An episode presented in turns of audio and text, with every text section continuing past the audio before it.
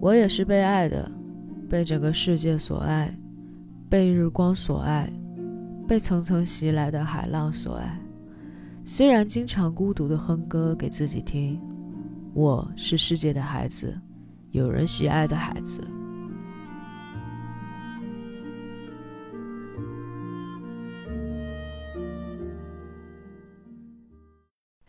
Hello，大家好，欢迎收听今天的重新聊电影，我是你们的主播安如意。你刚刚听到那一段念白，来自最近一部十分炙手可热的台剧，它的名字叫《他和他的他》啊，全部都是女字旁的他。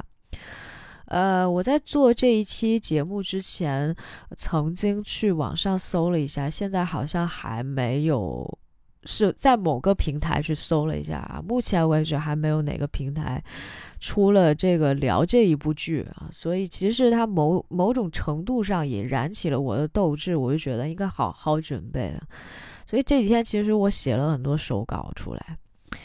其实说到这部剧哈，它其实是比较受人瞩目和期待的。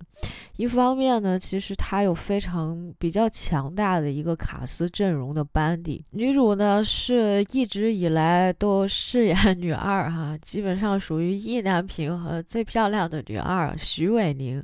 男主李成斌，然后呢还有一些呃比较大一些的这种。算是特别出演吧，比如说贾静雯啊、吴康仁啊，还有郭雪芙呀，在这部戏里都奉献了自己比较精彩的表演，所以从某些程度上呢，就大家的期待值就还蛮高的。另外还有一个可能也是吸引了很多的观众想要去看的，是因为它本身就是一个女性题材，而且涉及到这个未成年的被性侵的事件，所以呢，大家就会觉得说，那我一定要好好看一下。呃，目前为止它的豆瓣评分在八点六啊，觉得是一个相当不错的一个水准。呃，我其实也很希望自己能像大多数的一些网友一样啊，在平台一开始九级全部释出资源的时候，就马上把它都看掉。但实际上，我大概用了差不多四五天的时间才把九集全部都看完。有一部分原因是，其实它所涉及到的一些呃话题，或者是说它给我们提供的一些这种。负面的情绪啊，以及这个比较断裂的这个故事，呃，都需要你有一段的时间去消化。另外一方面呢，就是其实我一直在看的过程当中，不停的停下来想要去思考。也就是说，呃，其实整部片子下来，我觉得除了大家看到的一些。呃，现实当中的一些问题，同时呢，我觉得也在某种程度上要让很多的观众有自己的这种表达欲，所以今天我们也来聊一聊这部片子啊。然后，首先必须要说的一点是，呃，如果你没有看过剧集，然后你也并不想要被剧透，那我还是建议大家在你看完剧集之后再回来听我们讲。因为这期的节目呢，可能跟往常有一些不太一样。我们并不会按照整个故事的叙述顺序去讲述这个故事，而是我现在首先要跟大家来梳理一下这九集剧集当中到底讲了一些什么。我们会按照时间的顺序啊，这个前后来重新梳理一下这个故事到底讲了一些什么。然后呢，我们再来分析说这个故事在剧情当中啊，它出现的一些就是我觉得比较好的点和一些问题。所以今天我先说这个防杠声明吧。我觉得大家在看这个剧集的时候，不免会有一些个人情绪上的代入，但是从剧作的角度上来说，如果它有一些呃需要分析的问题，我们仍然要去梳理的啊。所以咱们就是啊就事论事啊，就事论事，千万不要对我有什么人身攻击。所以，如果你没有看过这个剧集的话，那你可能会发现我们的讲述顺序和它的叙述的顺序是不太一样的。呃，不过没关系，如果说你根本就不想说去看这部剧的话，你听我讲下来应该也差不多了。啊，首先我们来讲一讲啊。就是其实徐伟宁啊，在小的时候，他饰演的这个角色叫林晨曦，是一个在高中时期啊，性格稍微有那么一点点孤僻，但是呢，却是一个非常优秀的一个优等生。家庭条件上算不上特别好啊，父亲经营一个果园，也够他们日常的一些消费，没有说过母亲是做什么的啊，可能比较像是一个家庭主妇。家里呢，他还有一个双胞胎的弟弟，可能跟他出生时间也就相差个三分钟。有的时候呢，姐弟两个还会互相打打闹闹啊，比较互相不服气一些。呃，在学校里面呢，其实。呃，林晨曦并不是一个特别讨人喜欢的孩子，因为他呢，一方面学习成绩比较好，但另一方面呢，并不太愿意跟自己的同学敞开心扉。他当时有两个跟他关系还不错的女同学，因为他是转班过来的，但当时呢，就有一个比较大辣辣的一个女同学，叫做陈志玲。她开始的时候呢，主动的接近了林晨曦。而且觉得林晨曦长得又好看，是吧？然后这个性格也还不错，就很喜欢跟他一起分享一些东西。然后陈志玲，那其实家庭环境就比较一般，但是呢，他认识的一个富家女一直跟他玩的很好，有一个女生叫做杨佳音。开始的时候，其实杨佳音也是有一些嫉妒嘛，毕竟原本跟自己玩的很好的女生朋友，怎么会突然之间跟林晨曦，呃，在一起？而且杨佳音在某些程度上还是有一些嫉妒林晨曦的，毕竟从前她一直都是同学当中的焦点，然后呢，觉得自己又是长得最漂亮、最好看的。但是等到林晨曦转学过来的时候呢，他却发现很多人都开始注视，呃，林晨曦了啊。加上就是，呃，长得又好看又品学兼优，一下子自己的风头就被抢走了。可是三个人呢，还是因为有一次啊，跑到这个天台上面逃课吃火锅，被教官抓到了之后，林晨曦主动承担了所有的责任。就说火锅都是自己搞的，然后是自己硬把自己的两个朋友拉过来的，而且这样子呢，其实是非常容易顶一个记过处分的。所以当时杨佳颖也觉得林晨曦是一个非常仗义的朋友，三个人呢就一路说说笑笑的，也算相伴过日子，过得比较快。当时呢，其实大家都还是面临说升学的问题，所以就经常会去一个老师家里面补课。这个老师呢，是一个年龄四十岁左右的中年教师，他的名字叫谢志忠。谢志忠有一个非常完美的家庭啊，他有一个太太啊，大家一直管他叫师母，两个人呢都非常的呃这个和善，而且呢谢志忠本人也是林晨曦的母亲的小学同学，所以说也算是旧相识，然后大家其实都还是跟老师关系也还不错。而且林晨曦也一直都很喜欢谢老师，谢老师呢也是对他关爱有加。但是呢，有一段时间里面，他们有一个学姐啊，一直总是闷闷不乐。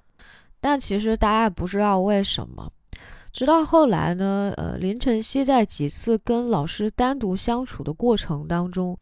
发生了几次逾越师生关系的肢体接触。第一次发生在老师的家里，林晨曦的呃这个自行车后胎没有气了，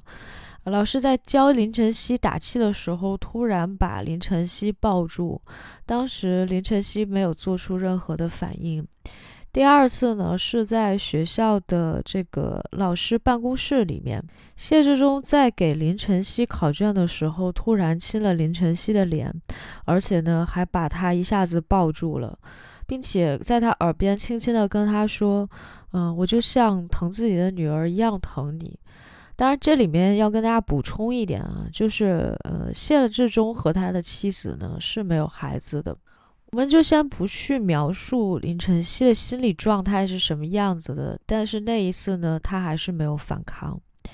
第三次呢，是有一天林晨曦去老师家里面补习功课，刚好碰见了他一个闷闷不乐的学姐严胜华。但是呢，严胜华本来是要去老师家里补课的，可是却往相反的方向走。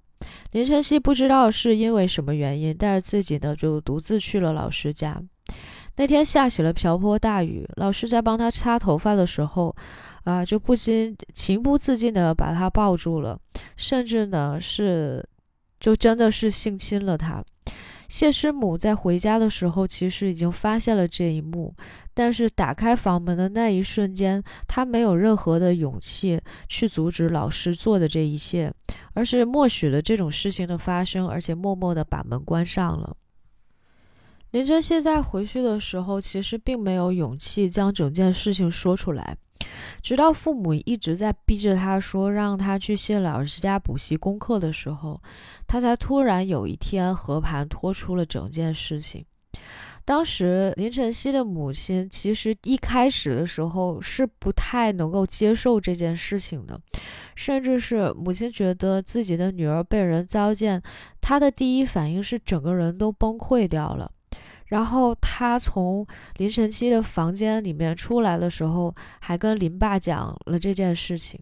那林爸的第一反应是：孩子，你不能说谎。这件事情如果是真的，会非常严重。而且作为一个异性的长辈，特别是女生的父亲，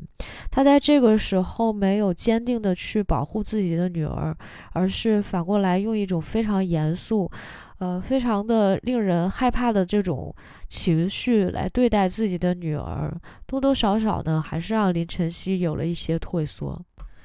这件事情其实最后是被校长压下来了，校长带着谢谢志忠还有谢师母，也一起到了林晨曦家里面，决定把这件事情私了。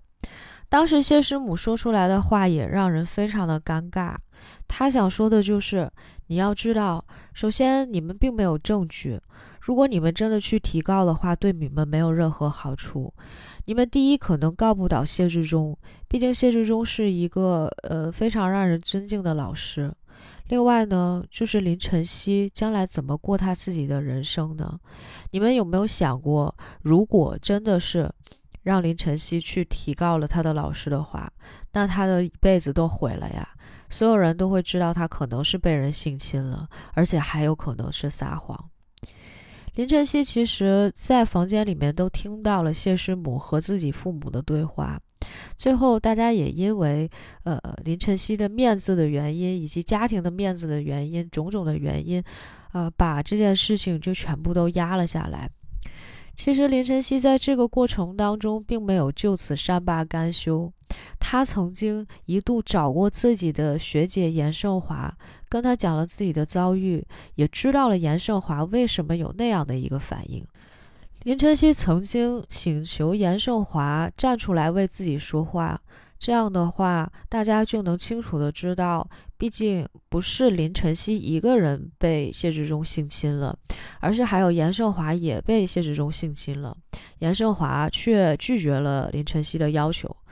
林胜华说：“你知道吗？我曾经跟别人讲过这件事情，但是结果就是对方会问你说，你有拒绝他吗？你有说不吗？你有反抗吗？”他说：“这些事情我都没有做，我怎么能够证明我做这件事，或者是说我被性侵这件事情是被迫的？而且你知道吗？谢老师他们家对我们真的是还蛮好的，免除了我们家的学费，甚至有的时候会给我们家钱。然后这件事情就让林晨曦觉得非常的、非常的不可置信，甚至是说他会觉得。”他不知道严胜华在这里干什么，为什么没有为自己的权益做出一些争取？林晨曦曾经想过拉着严胜华一起走向一个深渊，甚至是说两个人想一起去自杀，但是这件事情最后没有成型。林晨曦也想过啊，他要想说，我可不可以就是去警局报警，直接去告他？当时接待他的小刘，因为有一些。其他的事情被同事叫走了，所以其实林晨曦并没有真的能报成警，他也没有等到那个警察小哥小刘再回来，于是他又一个人离开了警局。但是从此之后，林晨曦就过上了一种不太正常的生活。我们再来说一说他的好朋友陈志玲和杨佳颖吧。陈志玲后来知道了。呃，林晨曦一直都闷闷不乐，然后就追问林晨曦原因。林晨曦终于告诉了陈志玲之后，陈志玲呢又被迫告诉了杨佳颖。总之呢，学校那一段时间对于林晨曦有很多的传闻，反正都是很负面的，不太好。有人就直接说是林晨曦勾引了谢老师。杨佳颖因为气不过，就跟其他的同学打了起来。这件事情就闹大了，导致呢这个绯闻的源头，或者是说这个八卦的源头，呃，林晨曦就被找来了家长。林爸当着很多人的面，当着老师的面，就一直在骂林晨曦，说没有这件事情，没有谢老师性侵你的这件事情，你为什么要撒谎？面对这样的父亲，我真的也觉得可能没有办法再去接受了吧。加上本来应该保守秘密的朋友，却把这件事情告得尽人皆知，所以他跟陈志玲和杨佳颖的关系也就就此断了。因为父母当年的这种懦弱，所以他在考到异地，好像是台北的大学之后，跟父母也就断了联系，甚至会跟别人说自己的全家都死了。而且林晨曦那个时候后来是交了勤工俭学，自己攒学费上学。他在那个时候认识了他的第一任男友江源。江源后来跟他在慢慢接触的过程当中，知道了林晨曦有这样的心理障碍和问题。但那个时候林晨曦的状况已经比较糟糕了，他不仅有一些抑郁症的。症状，而且时常会出现解离的情况。关于解离呢，这里给大家做一个解释，它有一些临床的表现，主要的表现就是自我认同的混乱、自我认同改变、失现实感、失自我感，也就是自己看自己就像在看一个别人一样，即我不再是我，而且会出现失忆的情况。基本上解离的症状呢，可能短则几个小时，多可能会有两三天这个样子。虽然不会长期的持续，但是有时候解离的状态会让你完全的迷失自我。突然回复到了自我人格，不再是解离症状的时候，你会突然之间可能发现自己。站在马路上，或者是在一个不知道哪里的地方，也不知道自己曾经发生过什么，其实是非常痛苦的一个心理上的一种状态。我们再回来说江源。江源在尝试了各种方法，无法让林晨曦从他的痛苦当中解脱出来之后呢，他真的曾经带着林晨曦来到了谢志忠的家门口，让他拿着一把刀，想敲开谢志忠家的门，说要跟他一起复仇。但是谢志忠始终没有把门打开，于是他们就给谢志忠家门口扔臭鸡蛋，然后以示泄愤。但是长久以来，林晨曦还是有各种各样的心理病症，以及江源始终无法走进林晨曦的内心。于是江源还是最终放弃了出走，去了非洲，然后也一直没有再回来。虽然有跟林晨曦保持联络，也算是他的一个 soul mate，但两个人之间总好像还难继续下去。林晨曦大学毕业以后，这段日子好像在剧集的描述当中就变成了一段空白。他们并没有讲说林晨曦是如何成功的。等你再一次见到林晨曦的时候，他已经变成了一个猎头公司的金牌呃业务员啊，基本上属于这家公司里面风光一时无两的那种，呃非常厉害的啊，这个叫什么 hunter 哈。就是呃，这个猎头，但是呢，在他的这个职业生涯走到顶峰，甚至是马上可能接任副总职位的时候，突然空降回来了一个叫做 Daniel 的人。这个人他的中文名字好像叫做俊如。Daniel 回到公司以后呢，他一开始的时候就跟林晨曦非常的不对付，甚至给林晨曦下了很多的绊子。而且林晨曦后来才发现，Daniel 的妻子就是当年他的学姐严胜华。严胜华在认出林晨曦之后，林晨曦却表示自己根本没有办法再去面对严胜华。而且更让他觉得糟糕的是，不仅在工作上，Daniel 用了各种卑鄙下流的手段，而且 Daniel 也对他实施了一些职场上的性骚扰，比如说会在咖啡间的时候对他说一些非常龌龊的话。或者是强吻他之后倒打一耙，在其他同事面前，呃，诬告林晨曦说：“你看我已经结婚了，我都已经戴上戒指了，你不要一直勾引我。”所以公司的同事一直都以为林晨曦才是那个始作俑者，却不知道林晨曦其实才是那个被害者。其实，在那段时间里面，林晨曦还有一个男朋友叫做李浩明。李浩明一直十分关心林晨曦的状态，经常照顾她的生活起居，但是对林晨曦的过往却并不了解。那一段时间，林晨曦的心里面很乱啊，一边呢就是他面临工作啊、事业上的这些问题，另一方面他无法处理他的亲密关系，于是乎他跟李浩明提出要分手。同时，这个时候呢，有另外一家竞争公司想要挖林晨曦的脚，让他跳槽。本来林晨曦呢是不打算同意的，但是有一天晚上回到公司的时候，却发现发生了一件非常意外的事情。那就是吴康仁饰演的 Daniel 那天约林晨曦来，差一点就把林晨曦给强暴了啊！直接捆了他的手，而且还拍了那种非常下作的视频。虽然林晨曦最后挣脱了，而且呢，他也没有打算说要提告 Daniel，但是他那个时候就毅然决然的决定还是要去跳槽。可是，一开始呢，呃，这个挖角的公司对林晨曦的要求是说，那你必须要有一种以一种已婚的方式来进入公司，避免麻烦。这个时候，林晨曦又突然之间想起了可以跟李浩明结婚。但是呢，就在他遇到了各种各样的问题的时候呢，突然之间他出了一场严重的车祸。从此以后，他进入了两天的解离世界。在解离世界里面，发生了一些他原本觉得跟现实完全违背的这种呃事实。这一段呢，我们就不太做介绍。虽然这一段呢，在整个九集的剧集当中，基本上有五集半都在讲。我大概跟大家说一下吧。就是其实现实当中并没有现实中被杀害的一件事情，但是从林晨曦进入到他的解离状态的时候，他不再是一个精英猎头，而是变成了家里面不知道是不是台南某个地方的一个幼儿园的老师。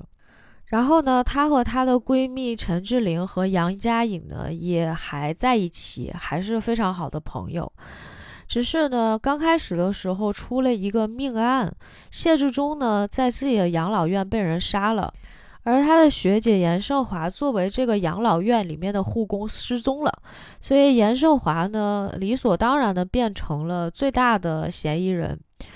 而林晨曦的男朋友原本是李浩明的那个人，在林晨曦的解离事件里面变成了警察小刘。虽然呢，林晨曦还是跟他保持一种非常信赖的关系，但是小刘却好像丝毫不认识林晨曦。但是又由于他知道林晨曦曾经见过严胜华，于是乎他就一直跟着林晨曦，想要找到更多线索。而在解离世界的林晨曦。他好像已经完全失去了记忆，根本不知道发生过什么。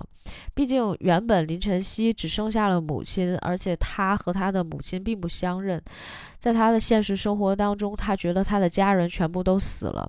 但实际上，呃，在解离的世界里面，呃，林晨曦的父亲还有林晨曦的弟弟林振业都还活着。然后最后的结局上是。林振业在林胜华的帮助之下来到了敬老院，杀死了谢志忠。之后呢，还要想要找谢师母报仇，但是呢，却被谢师母反捅了一刀。最后，呃，林振业就倒在了血泊里面死掉了。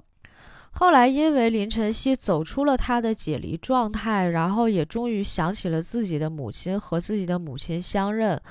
之后也知道自己的弟弟在大学毕业的时候。好像是曾经去找过一次谢师母，但是在这个找他们找谢志忠和谢师母的过程当中，出了一场车祸，意外丧生了。而林晨曦的父亲好像也是因为某种原因就过世了吧，但是他最终还是原谅了自己的家人，和自己的父亲和解，和自己的弟弟和解。联合了严胜华啊，因为严严胜华也是在很多年里，虽然跟 Daniel 一直结婚，但是呢，一直在婚内遭受家暴和这种 PUA，然后最后呢，就是林晨曦说动了严胜华，拿到了 Daniel 相机里面呃一些呃猥亵。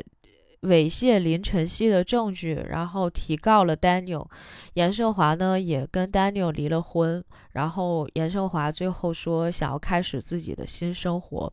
同时呢林晨曦也跟她的男朋友修成正果，同时找回了她的朋友陈志玲和杨佳颖，然后呢就是一个非常团圆的大结局，啊，好嘞。呃，终于把这个剧情啊全部都复述了一遍啊！不要觉得我好像一直在念稿，其实我这一段是完全没有稿子啊。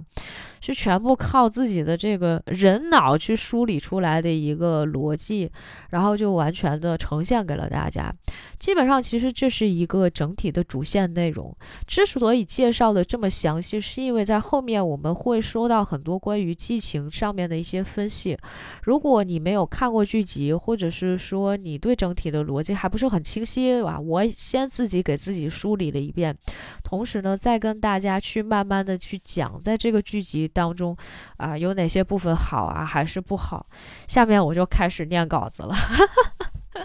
好开心！这是一期可以念稿子的一个节目哈。刚开始其实有一点点板板正正的，我就觉得这个节目的风格简直不像我们从前录节目的风格。我们从前录节目的时候都是北京腔，哪有这种什么台湾腔啊？还有这种比较严苛的这种。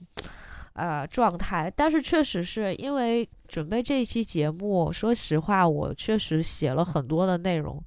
我现在这个手稿里面大概有四页到五页正反面，全部用红字标了很多自己当时一边看一边写的一些感想。我来跟大家分享一下吧。我觉得首先，呃，要提出的一点就是，他和他的他涉及到很多的这种女性议题，还是比较先进的。除了林晨曦在未成年的时候曾经遭遇性侵的这件事情以外，同时还包含了很多职场上的性别歧视、职场性骚扰以及职场上的霸凌，甚至是呃，我记得在林晨曦的解离状态里面有一段是陈志玲的视角。他讲陈志玲来到这个公司里面打工的时候，不仅遇到了有男同事被性骚扰的情况，同时也发现公司的业务部啊，为了招揽生意陪客户啊，用现金支付的方式让同公司的女同事出去陪酒这样的一些问题。现在这些问题虽然好像看起来有不少是已经老生常谈，但是现在提起来仍旧是让人触目惊心的。而且其中还有一段也是在林晨曦的这个解离状态里面曾经出现过的，就是呃有一个陌生人，应该是一个就是那种外卖小哥，偷偷的闯进了杨佳颖的家里面。当时他们三个人都在睡觉，然后林晨曦发现了之后呢，就报了警。这段故事其实不禁让人想起了白百合前一段时间曾经主演过的一部电影，叫做《门锁》。这种事件在现实生活当中也频频的发生，甚至在我身边的人啊，包括就是我自己，也曾经经历过一些类似的事情。比如说家里面进人啊，然后你不知道，就是会有一些不安全感啊这些。所以就是类似的问题，然后在这样的一个。大环境下面，呃，在这样的一个剧集里面去提出女性的这种困境，提出问题，提出无奈，呃，甚至展现现代女性遇到的诸多问题，其实都是有非常非常大的这种现实意义的。说到其实大陆地区曾经涉及到类似的案件哈，或者是说类似的一些嗯女性的一些困境，呃，其实大多数的都是职场的。然后涉及到这种性侵加命案的呢，我想了很久啊，我只想到其中一部是在几年前陈正道导演的那一部《摩天大楼》。如果你有看过的话，我觉得你应该还记得啊，这个他那个女主叫做林美宝。虽然那部剧集有很多人说毁在了 Angelababy 的表演上面，但是呢，还是有不少成功的地方。在《摩天大楼》这个剧集里面，故事也是从林美宝被害一事进行调查开始的，并且牵出了不少嫌疑人。这些人和他们与林美宝发生的过往逐渐交织成了一张网，让你看到了在表象后面一个不为人知的故事。虽然每集都有不同的人物视角啊，一共分了十二集吧，大概每一集都是从一个不同的人物的视角来去讲述整集的故事的。呃，就说开一句吧，就插出一句题外话，其实这个是在过去的平台里面审核过程当中，呃，比较难过的一段哈。不是那个呃 sad 的那个难过，而是 hard to pass 的那个难过啊。因为其实从某些角度上来说，平台为了呃这个剧集或者是说观众的这种粘度，它会要求你的剧集具有非常强大的这种连贯性。所以如果每一集从一个不同的视角入手的话，那它可能从观众的视觉出发会有一种断裂感。呃，陈正道导演也一直在尝试用不同的方式去叙述一个故事，哈，呃，他们之前的项目也经常会遇到被平台毙的现象，这还是蛮有意思的一件事情。说回摩天大楼，虽然每一集都有不同的这个人物视角，但是却都是跟林美宝的死有着不可分割的关联的。就比如说，从一个人物 A 入手，然后谈谈起来，这个事件一定会牵连到 B，但是可能在牵连到 C 的时候，你会发现 A 有一些。呃，证词实际上是跟 B 的证词有出入的，前后之间是会有矛盾的。所以实际上，如果你串联起来，你会发现前面讲到的所有的事件，有些是真实的，有些是与现实矛盾的，这就需要警察去做出明确的判断。所以在真真假假的过程当中，才能最终勾勒出一个出乎意料的结果。而对于他和他的他来说，解离中的悬案只是子虚乌有的一场幻象罢了。因为我们刚刚其实有大概用了十几分钟，甚至二十分钟的时间，呃，去跟大家细细的去讲这一段经过，但是我们却没有完全的去拉结构哈。所以其实这里面，我们再回过头来，再跟大家再讲一段这个它的结构到底是什么样子的。其实整体的叙事上面分成了三条时间线，或者是说时间或者是空间的这种线索。呃，其中一段呢是最主要的，也就是现在这条主线实际上是林晨曦的这条现实线。也就是说，在他工作了以后，成为了金牌的猎头之后呢，遇到了事业上的危机，同时也被同事，呃，这个职场性骚扰的这一段，作为一个起点。然后呢，还有一段呢，是他过去时空里，也就是说，在他高中的那一段时间里面，他所遇到的，就是被老师性侵的这一段经历，作为过往的一段回忆出现。而另外还有一段也是很大的篇幅都在展现的，就是林晨曦的解离世界。那在这个两集的过程当中，叙述了他在现实时空遇到的问题以后，第三集就直接切到了另外一个时空，也就是他的解离世界了。在解离世界里面，逐渐回忆起来他曾经的那个创伤，可能在他呃现实时空里他已经不太愿意提起，甚至是假装忘记他呃，就是未成年的时候被性侵这段事情了。但是呢，在解离的世界里面，其实他一直都在找寻自我。但是其实他最重要的部分，或者是说牵引大家往下看下去的很主要的一个部分，是因为在。第三集的开头的时候吧，大概是要不然就第二集的结尾，而现实中是被杀了，然后严胜华失踪了，所以就其实一直都在围绕这个命案进行。但是实际上，大家都知道这场命案在现实时空里面根本就是不存在的，而且解离的状态也并不是像我们刚刚的，就是说这个剧集里面所描述的，就是他会有自己想象的空间。其实那一段里面，其实更像是一种梦境，或者是说一种可以让他抽离出来的一种状态哈。然后我们继续回到我这篇稿子里面说的内容，我刚才给大家只是解释了一下哈。就是开场，因为太过明显和犀利的这种现实，突然一下子跳入了新的矛盾之中，让观众有一些不知所措，甚至无法重新跳入到创作者给的新情境当中。毕竟解离的状态中，女主所遇到的问题和矛盾都与自身无关，这一点我可能说的相对的绝对了一点。但是确实是在现实时空里面，你的这个矛盾本身是他和 Daniel 之间的矛盾，他和公司之间的矛盾，他和呃李浩明没有办法解决的亲密关系啊，他从前没有办法面对的父母啊、弟弟，然后朋友，呃，以及他要挖墙角的这个新公司，然后他面临的所有的困境，还有曾经跟他一起受害的这个严胜华之间的这些关系，其实都放下不谈了。就是你，你讲了两集，你叙述了这些关系，你抛出了这些问题，然后甚至是说，呃。就是严胜华是有非常主动的想要去接近林晨曦的戏份，甚至是追车，然后导致他第一开始两辆车追尾这样的事情。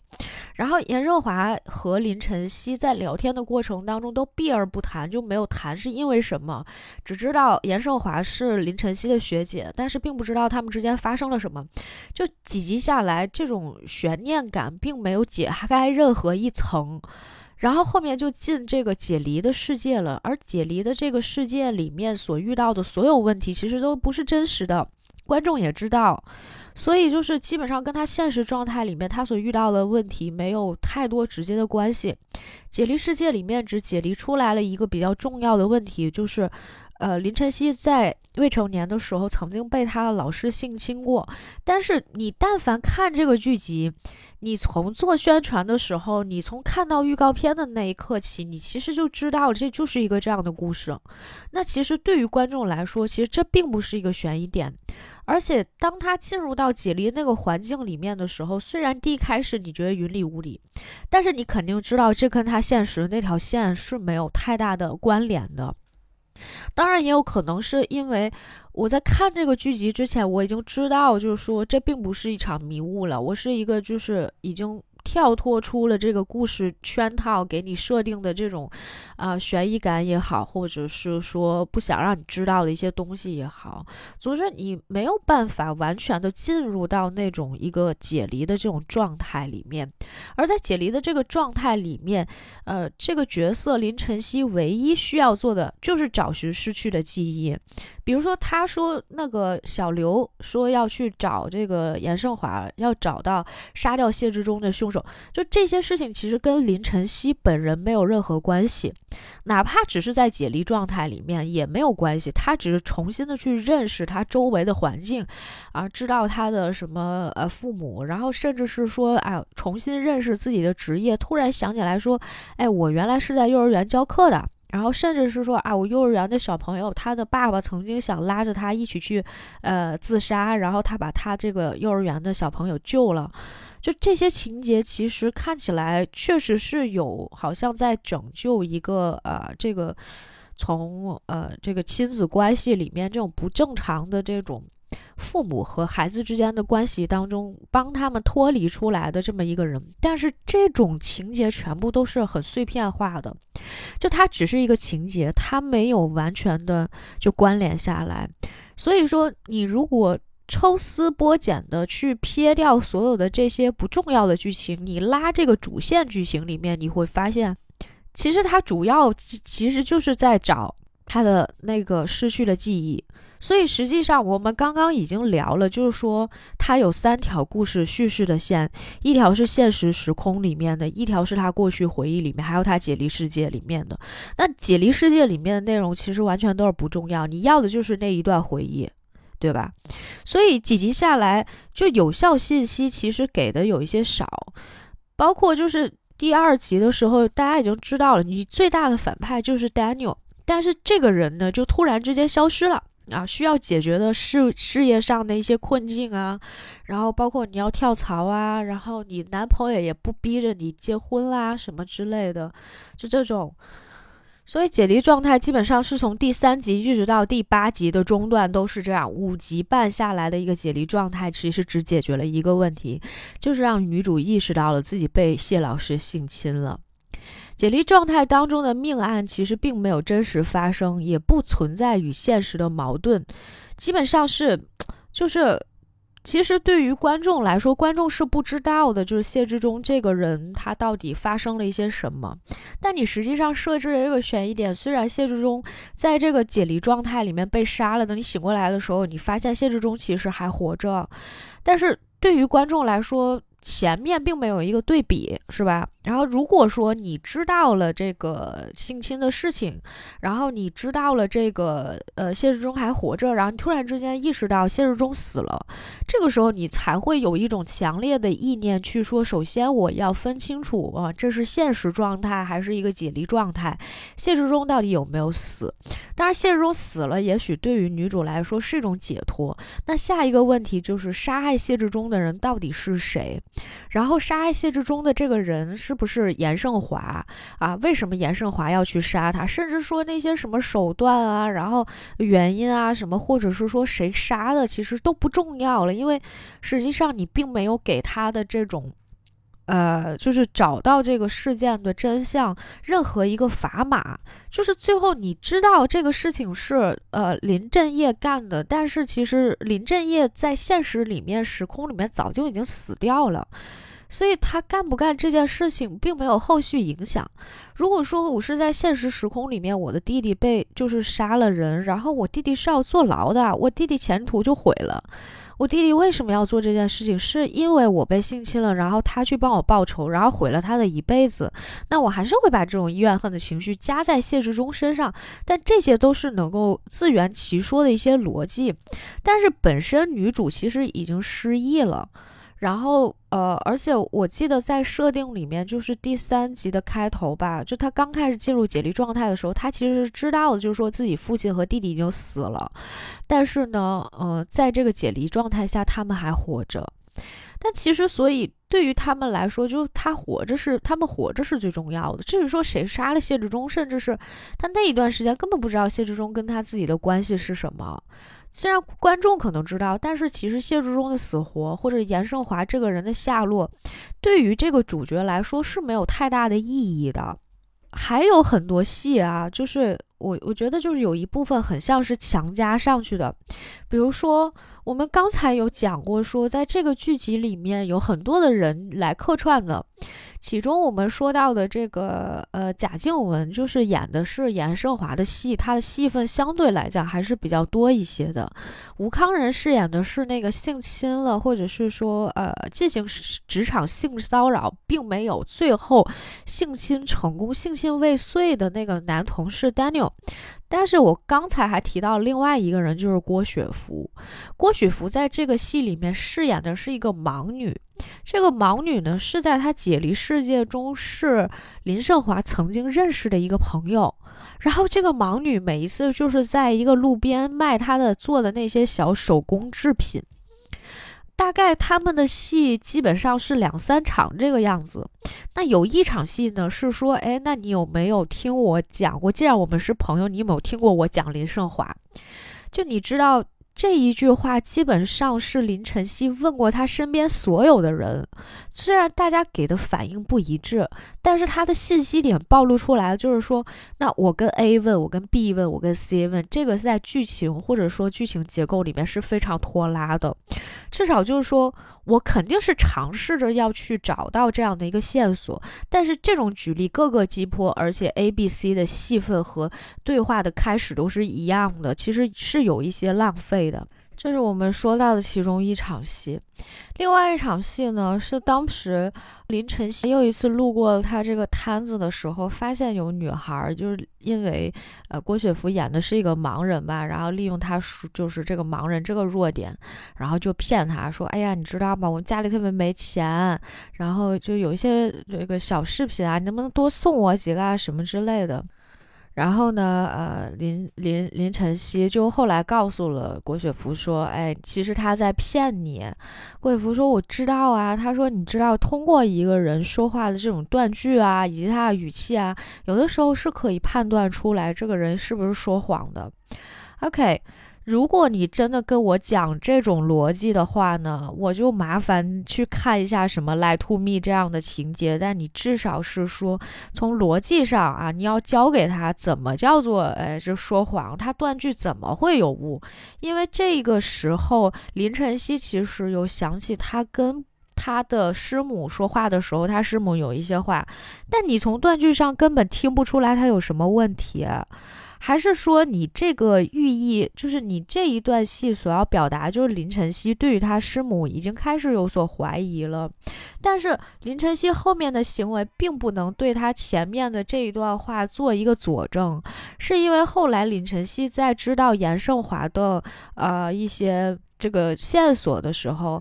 他还是第一时间会去告诉他的师母的，他是会给师母打电话，然后去跟师母去说这件事情。他不跟自己亲妈讲，他会跟师母讲说啊，严胜华怎样怎样。就从这个点上来说，那前面郭雪芙那场戏说让你判断一个人说话的真伪的时候，你就他就完全没有意义以及没有作用呀。所以就是。在解离的状态当中，观众能确认的是，就是关于高中时候那一段回忆是真实可信的。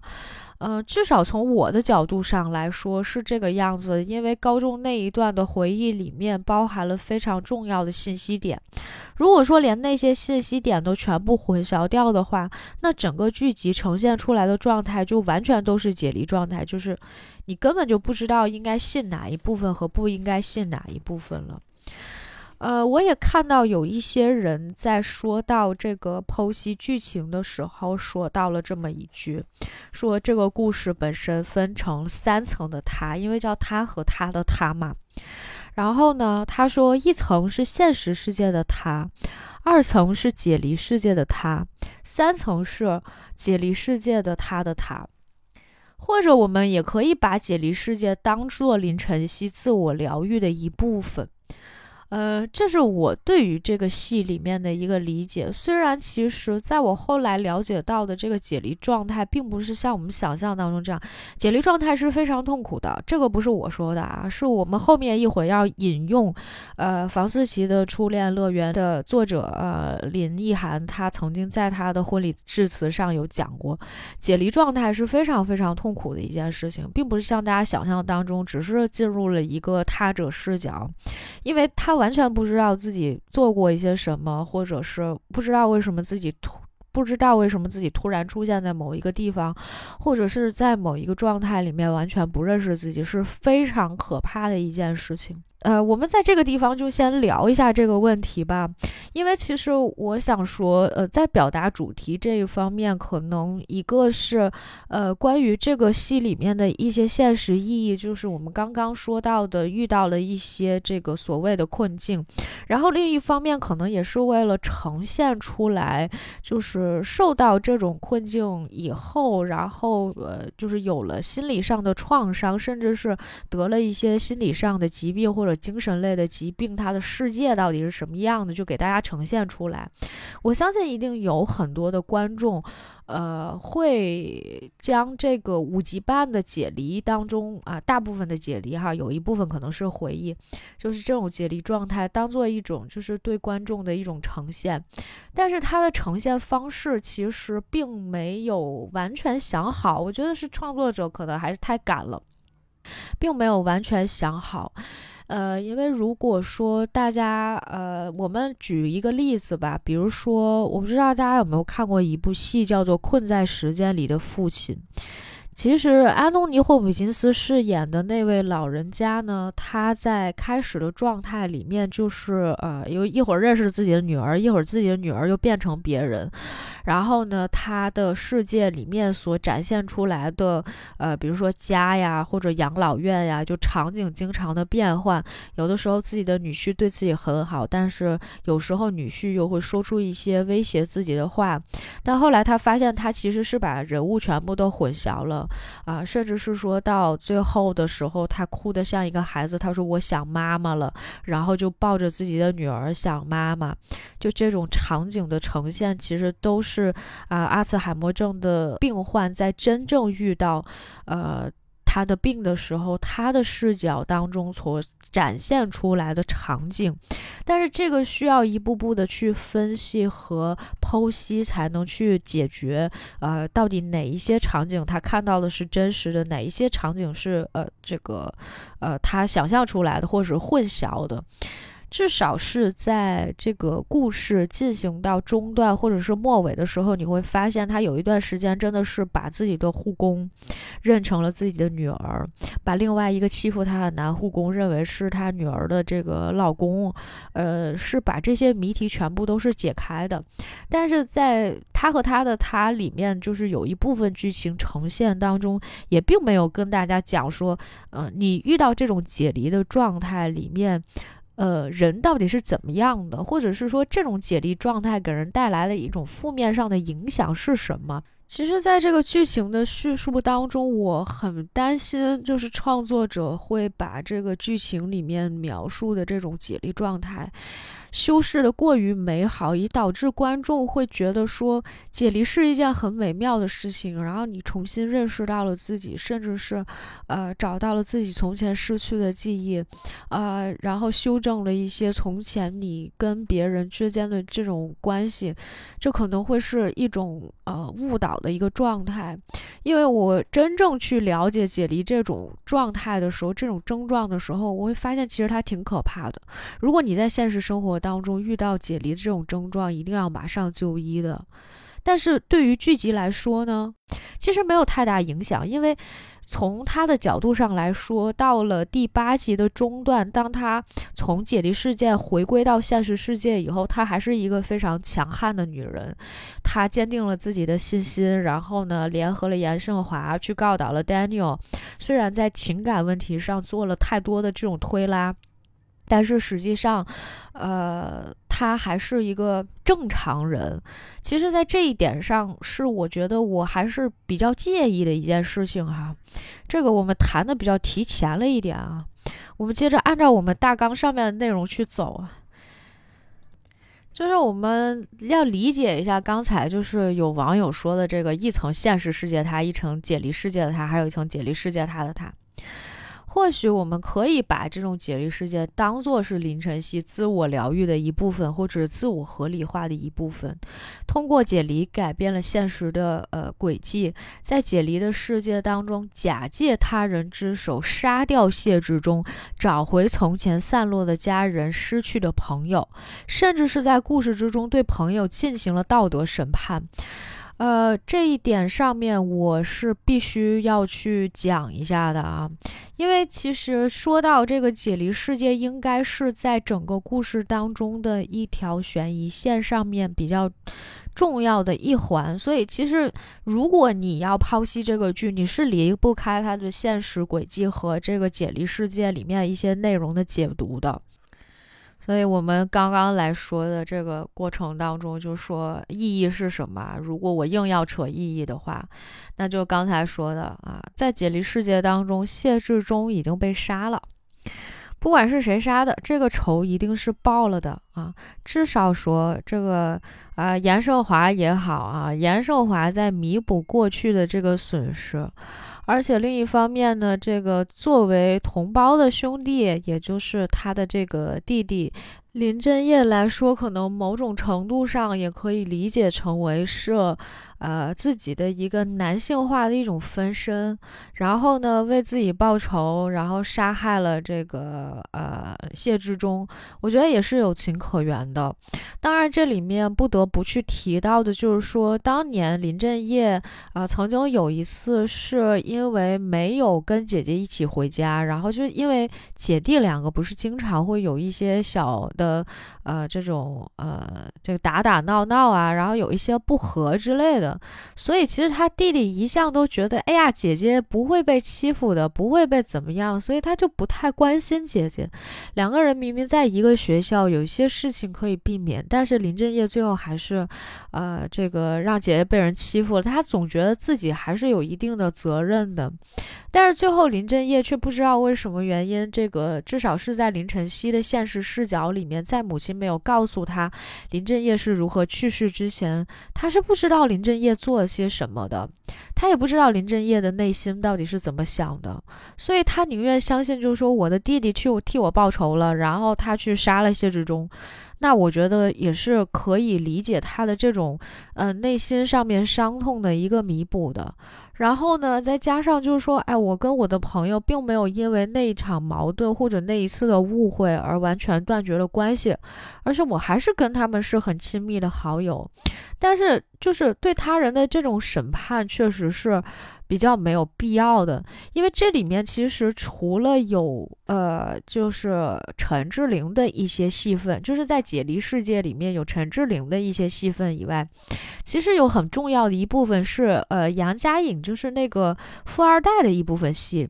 那富二代的那个戏就很奇怪，你知道吗？因为杨佳颖的戏份里面，首先她展现出来的是，呃，一个是就是当林晨曦的前男友江源从非洲回来的时候，杨佳颖对江源表现出了非常大的兴趣，两个人甚至是说，在他们四个人一起的在酒吧聊天的时候，杨佳颖就非常喜欢江源，甚至是想撬江源的脚。虽然江源那个时候已经是林晨曦的前男友了，但是江源其实还是跟呃杨佳颖保持一个非常的得体的一个距离。其实杨佳颖那一天就基本上就属于第一跟江源聊得很好，第二又单独的约了江源，甚至是让他去看自己办的一个什么操办的一个什么音乐会，但是事后他却跟另外一个人上床了。然后他上床之后呢，被拍下了一些 sex video 呢，又传的就是那个男的把他那个 sex video 传的到处都是，然后他也就变成了一个受害者，因为他的这个这个视频传的网上尽人皆知，连自己公司的人都看到了。他虽然第一开始不愿意承认是自己，但是后来也是没有办法。然后朋友呢，在第一时间都赶过来来安慰他。然后杨佳莹那个时候呢，就把林晨曦。啊，推出了房门。他的意思就是说，你现在高兴了，说我也变成了像你一样的受害者，你就满意，你就满足了。然后陈志玲就陪着他嘛，就还陪着杨佳莹说：“你怎么可以跟呃林晨曦说这样的话？”然后杨佳莹才说：“说那是因为我也嫉妒他呀。”这一段戏其实，在现实生活当中是完全没有。展现出来的也从来没有发生过啊，它只是一段林晨曦假想当中的状态。那其实，呃，杨佳颖在是一个什么样的人，或者她有没有坏心思？嗯，在某些程度上，我觉得是不用我们去评判的，或者是说，呃，不用女主在她的世界里面去做重新演绎来去评判的，而是你只要展现出来她真实的样貌就可以了。但是为什么要在解离状态里面发生这样的一件事情？其实某些程度上，我觉得就真的很像一种道德审判。你看他就是勾引别人，那怎么样，是吧？常在河边走，哪有不湿鞋的？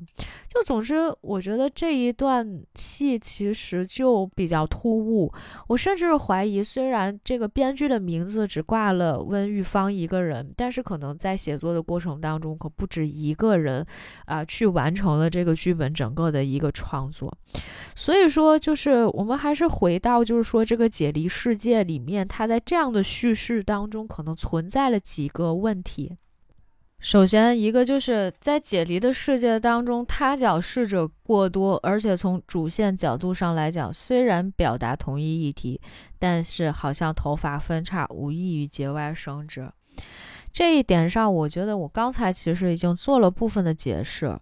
然后还有一部分解释就是，可能前面有提到过了，就是其实这里面有不少陈志玲的戏份，是讲她如何进了一个新公司，当了秘书之后，看到了这个公司的男同事有遭遇到性骚扰的情况，然后还有跟男同事一起同乘电梯啊，就是有很多这种戏份。其实这个戏份完全都是在解离世界里面的，因为林晨曦根本不知道他的朋友陈。志玲，啊，变成了什么样子？然后去了什么公司？遇见了什么人？以及有没有遇到啊这个性骚扰呀，或者公司有一些对待别人不公正的事情？这一部分全部都是演绎。然后，所以就是，虽然其实他有在侧面展现出来职场的一些问题，但是这些问题本身并不是主角遇到的，甚至是说跟主角遇到的那个 Daniel 那种变态，呃。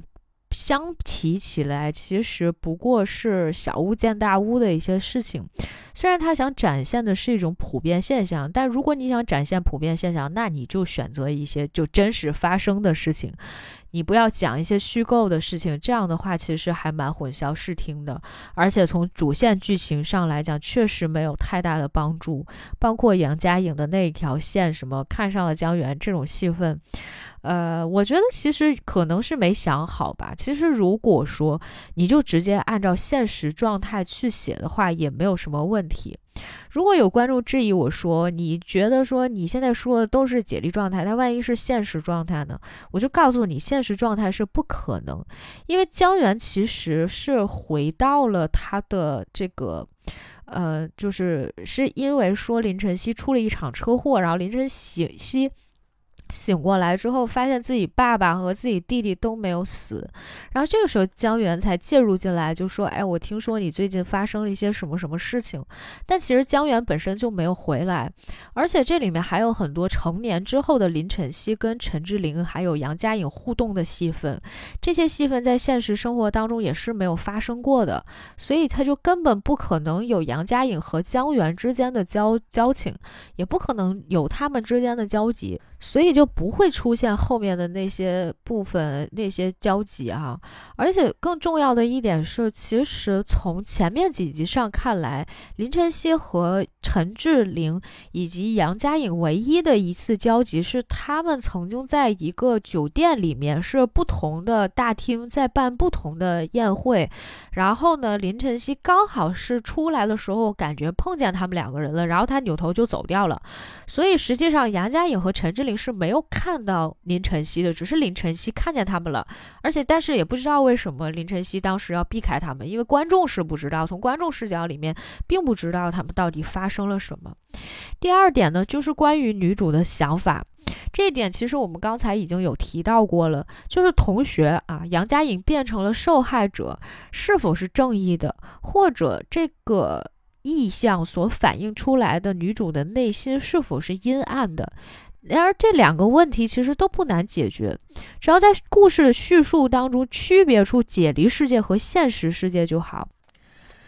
比如说杨佳颖那段 sex tape 被传播，她如果是真实受伤还是现实的就可以了。那其实主要就是做什么呢？就是删除掉那一部分，就是杨佳颖或者是陈志玲和林晨曦之间的交集。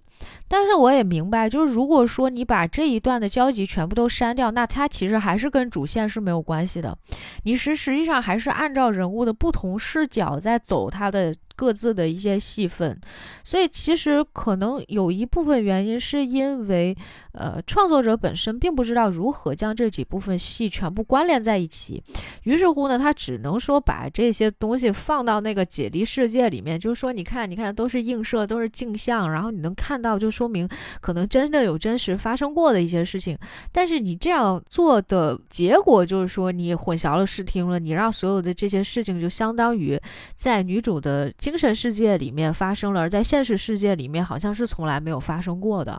所以这其实也是一个比较尴尬的一个事情，因为我我相信从主创的角度上来讲，他其实还是想以林晨曦为主要视角去讲他身边的一些遭遇，他发生在他身上的一些事情，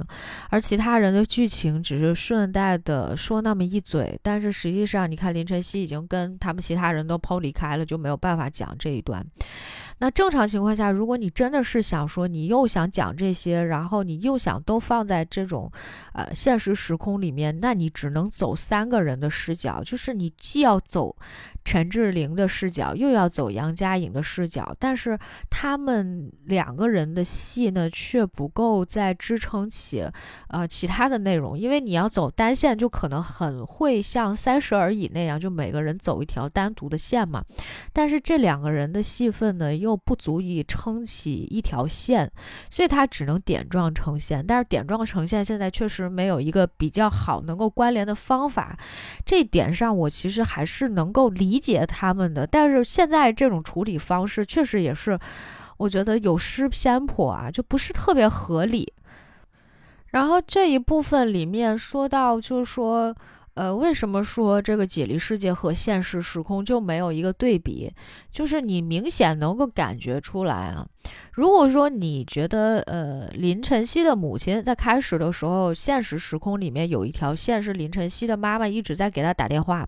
但是他不接，他说他母亲早就已经死了。然后呢，呃，李浩明这里面也有一条线，就李浩明原来是一个律师，但是呢，到他的那个解离状态下面呢，李浩明已经变成了小刘，变成了另外一个人。所以在这种情况下，你能够明显的区分出来现实是什么样的状况，而这个在解离世界里面，实际上李浩明已经变成了小刘，就是你是能够呃。把它当做一个参照物一样去呃区分开，就哪些是解离状态，哪一些是现实状态。当然，其实从剧集的角度上来讲，它其实并没有在这里面做任何的区分。只要是你从第二集我说的那个节点开始到第八集的中段的时候，你就会发现啊，就那一段节点里面，凡是成年人视角的，就是林晨曦成年视角里面的人，全部都是解离状态里面的人。所以，就是从这个点上。来讲去发散说女主看到的一些，呃，就是说呃她的朋友之间的这种遭遇，很容易扭曲了观众对于女主的内心的一些想法哈。如果你回过头去再看的话，你看她解离世界里面这一段，其实她都是她的内心想法，甚至是说会有一些，呃，我怎么讲呢？就好像小邪恶，或者是说脱离开了那种她对于呃人和人之间的那种朋友之间的那种关心和本来。应该有那种客套以外，他最真实的想法是什么？他他觉得他的朋友应该被报复，呃，就是，哎，有有那样的一种感觉哈，就这种感觉不是很好，因为你看到后面的时候，你就会发现，其实，呃，主创团队还是很希望把女主塑造成为一个从伤痛中走出来，然后 love and peace 的一个人。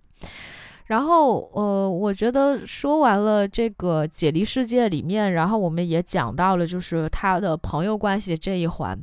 那我们就不得不再去讲一下他跟父母之间的关系。其实开头的时候，我们刚才也有讲了，就是林晨曦在跟她的男朋友李浩明解释自己的家庭状况的时候，他说他们全家都死了。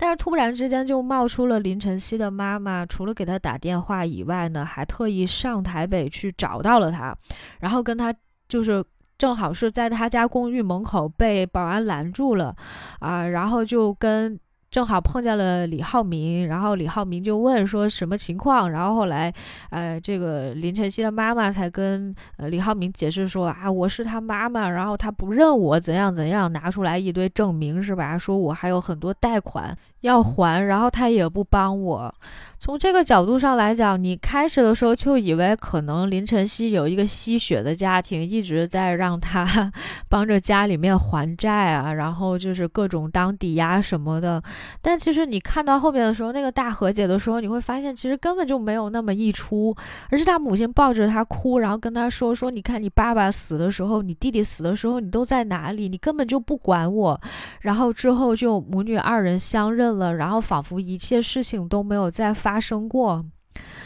呃，就是其实我觉得就是这种怨恨状态，或者是说这种说全家人都死了，有一种可能是他。啊，这个就像我们刚才说给的一个现实的一个解释，就觉得呃不太想想起这些事情。当然也有可能是一种解离状态，或者是说这种失忆的这样一个状态。那么这个，但是就是说我我觉得，其实创作者本身把解离这样的一个状态当做了他。整个故事里面一个就好像呃奇幻设定一样的东西，就是当你都解释不了的时候，你可以重新拿这个解离状态出来说是当做一种解决的方法。但是同时，这个概念如果你没有定义好的话，不仅不能够指导创作，而且可能很容易会影响到表述。因为我们刚才讲了很多这种就是解离状态下是什么样子的人物关系是如何处理的，是不是有现实状态和解离状态里的。人物对比，呃，都明显表达出了一个问题，就是你虽然绕了一个解离的壳，但是呢，你并没有把解离这件事情呢说的非常的清楚。然后呢，在这个我们刚才说到的这个母女相认的这个环节，也就是在故事结尾的时候，我们了解到的真相是什么？林晨曦的父亲确实是确可确确实是欠了钱的，就是他果园那个时候确实是欠了钱，而且呢，弟弟也确实是去找过谢志忠，但是去找谢志忠的路上就车祸去世了，就根本没有有报复的这种。报仇的这种想法和这种意愿，但是中途却没有实现啊，出了一个意外，简直这个家里面哈，就不知道是祖坟埋错了呢，还是说就真的命运多舛到这个地步，八字全都不对啊，就大家也都太惨太惨了。然后呢，就所以生出的两个问题，一个就是多年之后，家人终于相信了林晨曦当年没有说谎，但是这里面并没有解释说到底是什么契机啊，大家也都不知道。因为我刚刚其实有讲过了，就甚至是我在讲述剧情的时候，都巴不得回来说这么一句，就是自己的亲生父亲怎么能够不相信自己？啊，这个。点我其实说起来就觉得真的很恶心。就当时可能有一个原因是说父亲欠债，但父亲欠债这条线和说隐藏林晨曦被性侵的这件事情本身是没有任何关联的。哪怕你说上这么一句，就是说你看你还要还债，然后林晨曦这个事情可能会造成的一些负面影响是你将来可能没有办法赚钱，别人都觉得你丢脸，你们家水果卖不出去，然后你们家果园就会什么都破产，然后你们家就倾家荡产，甚至。没有办法供林晨曦上学，什么这那的，可能会说了一些有一些现实的问题，可能还包括，比如说啊，是不是也会影响到林正业的学业这样的事情，他都没有交代。然后，所以就是父亲的动机是非常缺乏的，因为在解离状态下，你可以了解到，就是林晨曦的父亲在林晨曦遭遇这个性侵这件事情之前，父女关系是非常和谐的。父亲对林晨曦也是非常宠爱、非常照顾的，因为当时有一些戏是什么，比如说啊，林晨曦跟林振业抢吃了，然后父亲就会很照顾林晨曦，就说那姐姐先吃，姐姐很正常。然后林振业就会说，哎，你怎么总向着自己女儿，对不对？明明我是那个小的，对吧？我让姐姐让着我很正常，你凭什么让她先吃？这种戏其实都是展现说父亲对女儿还是比较宽容、比较疼爱的一个态度，但是突。突然之间，林晨曦被性侵了之后，呃，就是林父的这种一百八十度的这种大转变，是让人非常不能接受的。当然，这也可能是造成林晨曦后期他有很大的这种心理上的一些压力啊，包括他的这个抑郁症的一些来源呀，包括他解离这种症状，其实已经。其实是很非常少见的一种症状，但是这个症状如果真的发生的话是非常严重的。虽然大家可能觉得解离这件事情并不恐怖，毕竟在这个剧集当中所描绘出来的，就好像他只是失忆，他只是穿越到别的时空去了。但是实际上，真正的解离状态还是比较危险的。然后就是，这是说到了呃。林晨曦的父亲，然后另外一条线呢，就是啊，这个林振业这一条也不知道为什么，因为林振业的视角从头到尾其实是没有展现过的，除了只有一场戏，就是呃，有一天。嗯，校长不是说想把林晨曦被性侵这件事情压下来吗？当时校长就带着谢老师还有谢师母来到了林晨曦家里面，跟林父林母去谈他们家女儿这件事情。然后结果林振业当时就是刚好回家，回到家就看见五个人坐在客厅里面，不知道在聊什么。他说：“哎呀，今天怎么这么热闹？”就大概说了这么一句话。之后，呃，林父就说：“你赶紧回屋，没有你的事儿。”然后就再也没有林振业的戏了。所以你从头到尾根本不知道林振业到底知不知道林晨曦被性侵了这件事情，然后你只是在解离状态下，你知道弟弟已经长大了，弟弟成人了，弟弟之后知道给自己报仇了，但是实际上在现实的这个时空里面，你并不知道林振业的视角里面林振业到底知道些什么，他对他姐姐的情感是什么样子的。虽然就后来。母亲有解释哈，就是说母亲说：“哎呀，他们终于相信了，说你是那个受害者的时候，我就当时就在想，我双胞胎的弟弟为什么会不相信我说的话？如果我的弟弟不相信我说的话，那这个世界上还有谁能够相信我自己？包括我自己的父亲，他也不相信我说的话。我还是要重复那一段情节里面，就是当。”林晨曦被性侵的这件事情不小心被杨佳颖说出去，搞得全校基本上都知道了。然后学校请家长来学校里面去解释说林晨曦为什么会说这些话的时候，林父在干什么？林父在维护谢志忠的面子，或者某些程度上来说，林父是在维系自己的面子，不能让别人知道自己的女儿被性侵。他其实想的根本就不是说。我女儿的正义得没得到伸张，以及我女儿的内心到底想不想提告谢志忠这件事情，而他本身在意的只是自己的面子，也根本不是自己女儿的面子。而且在这种情况下，他会当着所有人的面骂林晨曦，说你为什么会撒谎？你知道这个伤痛是非常难以磨灭的。我觉得这是所有的桥段当中，除了老师性侵他的那一段以外，最让我觉得刺痛的一个部分，就是我当时有非常强烈的那种代入的心态，甚至你现在听起来，我的情绪都有点激动的，想说，如果这是我的亲生父亲，当我经历了这些事情的时候，我父亲对我讲出这样的话，就算是他死了，我也绝对不可能跟他和解的。你知道这个？有的时候，你看，首先他的一度伤害就已经是他的比较尊敬的老师，他非常喜欢的一个老师，他一直把对方当做师长、当做长辈，甚至可能当做父亲的一个人性侵了之后，他的二度伤害来自于他的家人。在这点上，我我当然觉得可能有一部分还真的是挺真实的，就听起来让人非常的气愤，甚至是有一些不解。我甚至是觉得说啊，我我我从剧作的角度上来讲，你有时候会觉得说，哎呀，是不是太偏离实际了？但是回过头来，是因为他没有给，呃，林父一个充足的理由让他去做这件事情，你会觉得他做这件事情匪夷所思，就怎么会有这样的父亲？OK，其实这个很简单，加两场戏就够了，加两场戏就是第一。让林父这个人本身就很爱面子，虽然很疼自己女儿，但很爱面子。第二件事情就是负债累累，外面还有很多债要还，每天有非常非常大的这种精神压力，根本就不可能再承受任何一个就是来源于家庭的这种负面的压力了。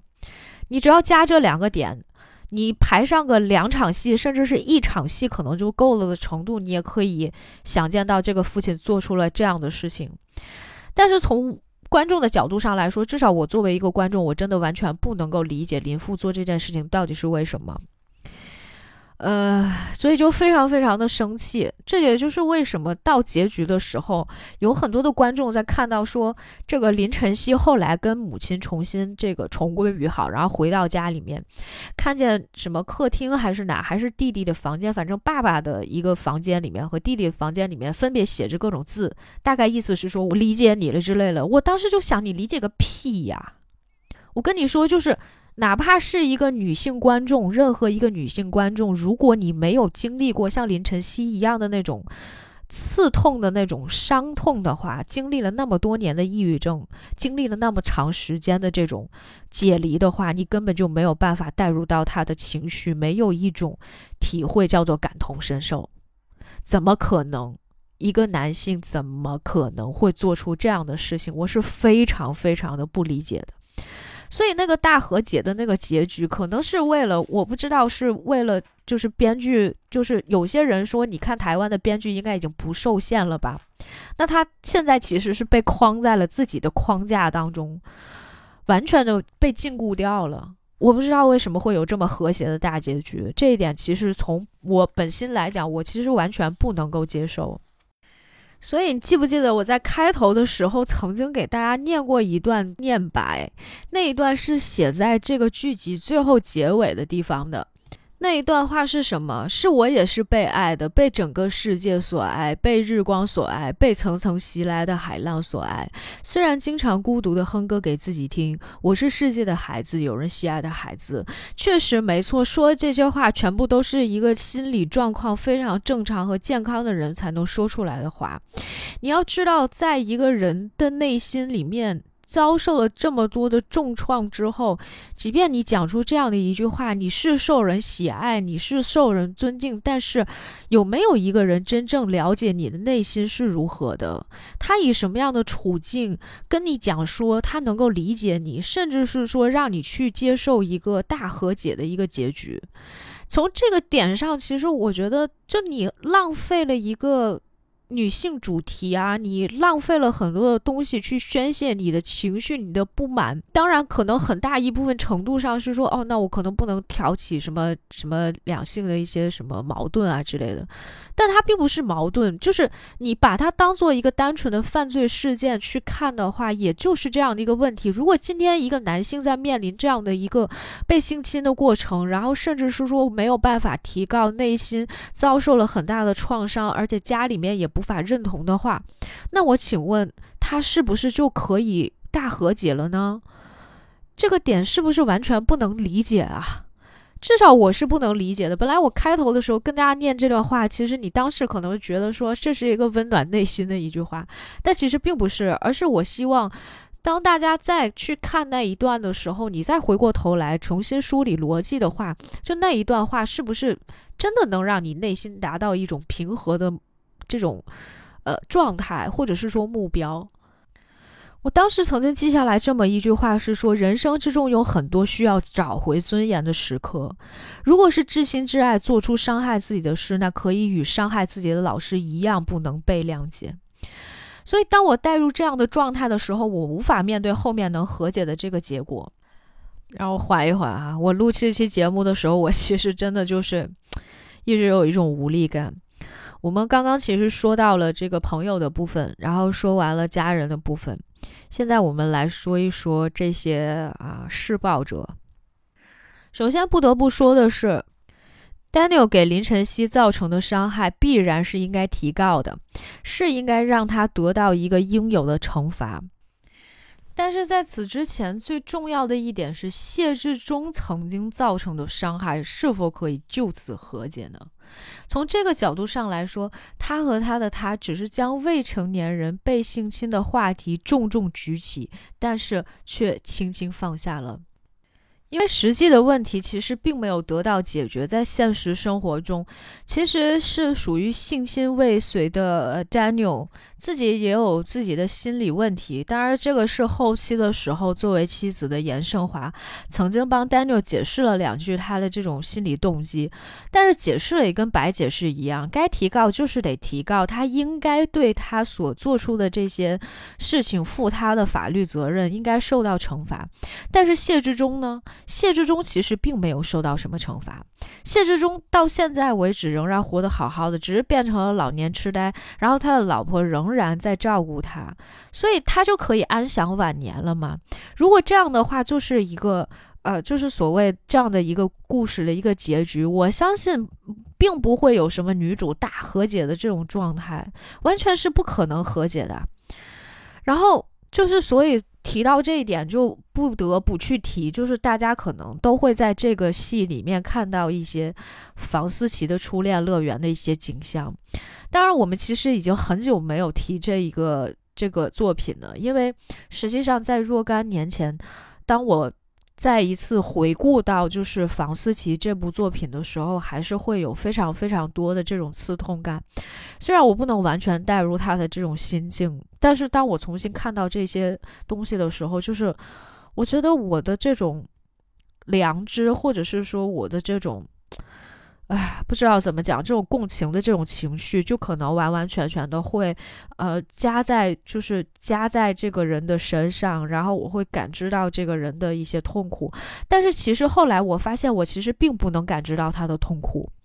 因为。我重新去看了一下，如果大家可以找到的话，其实现在 B 站会有很多，就是，呃呃，这个房思琪的作者林一涵在曾经他的婚礼上面曾经有这么一段致辞。我今天也要把这个致辞里面拿出来这么几段话跟大家来分享一下。如果大家要看全文的话，你可以到网上去找，甚至是你可以找到视频，找到一些音频，就是有所有的文字上面的资料。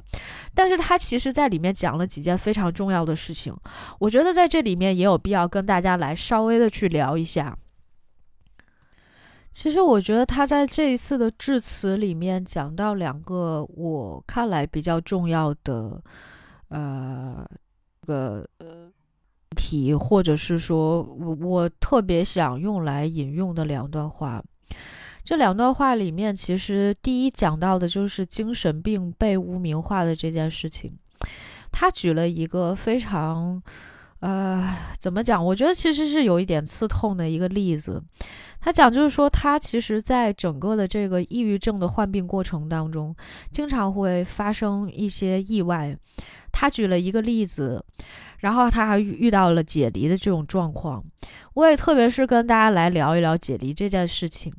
解离到底是什么样子的？他解释说，解离是有些人会叫做精神分裂，但是后来我去了解了一下相关的症状，哈，就解离其实本身它只是一种症状，它并不能够以解离这种方式就能完全确认你到底是呃精神分裂还是人格分裂，或者是叫什么思觉失调失调这样的一个病症。呃，所以其实我觉得他后面说的是对的。他说，呃，我喜欢用柏拉图的一句话来叙述他，就是所谓的解离，就是灵肉对立。因为我肉体受到的创痛太大了，以至于我的灵魂要离开我的身体，我才能活下去。紧接着他说了他第一次解离的状况。我第一次解离是在我十九岁的时候，我永远都记得我站在离我的住所不远的大马路上，好像突然醒了过来。那时候正下着滂沱大雨，我好像被大雨给淋醒了一样。我低头看看自己，我的衣着很整齐，甚至仿佛打扮过，但是我根本不知道我什么时候出的门，去了哪里，又做了些什么。对我来说，解离的经验是比吃一百颗止痛药，然后被推去加护病房里洗胃还要痛苦的一个经验。然后他就讲了说，他休学的一段时间，就他因为抑郁症这个事情，大概休学了两次，然后好不容易考到了正大中文系，之后念到第三年的时候，病情发作，然后要休学，甚至他那段时间里面给老师啊写了这个假条，找精神医生开了这个诊断的证明。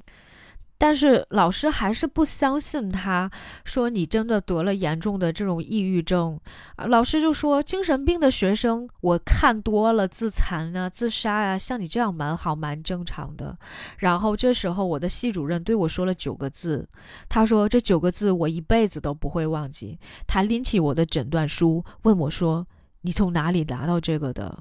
你从哪里拿到这个的？”他当时一字一顿的去重复这句话的时候，其实是想说，他想给精神病去证明，他想去除这种精神病的这种污名化。他要知道，就是说，让很多人知道，不是说我真的想要得精神病，也不是说我让别人觉得我有精神病，这是一件多么有意思的事情。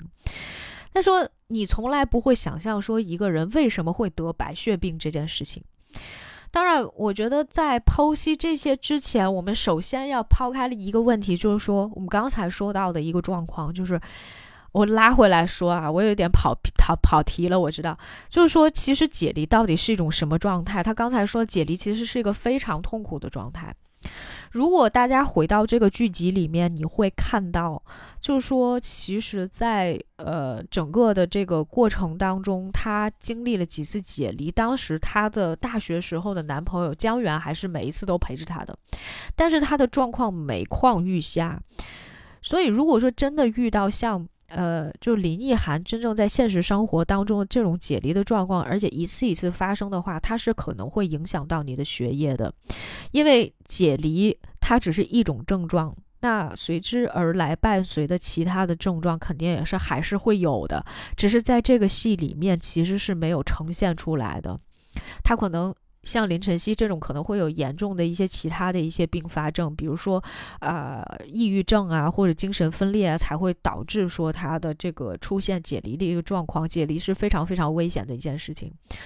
所以，其实从某些角度来说，创作者只是拿出了解离这样的一个部分去做了一个话题，然后去延展的去开展了一些剧情，但是。其实是从一个人，是从一个精神病人当中抽离出来的其中一部分的。他很想讲一个非常大的一个话题，但是他却没有去讲更刺痛的一个东西。我不知道是因为本身大家觉得这个环境里面说出这样的话会让大家觉得更加难过、非常痛苦，还是说？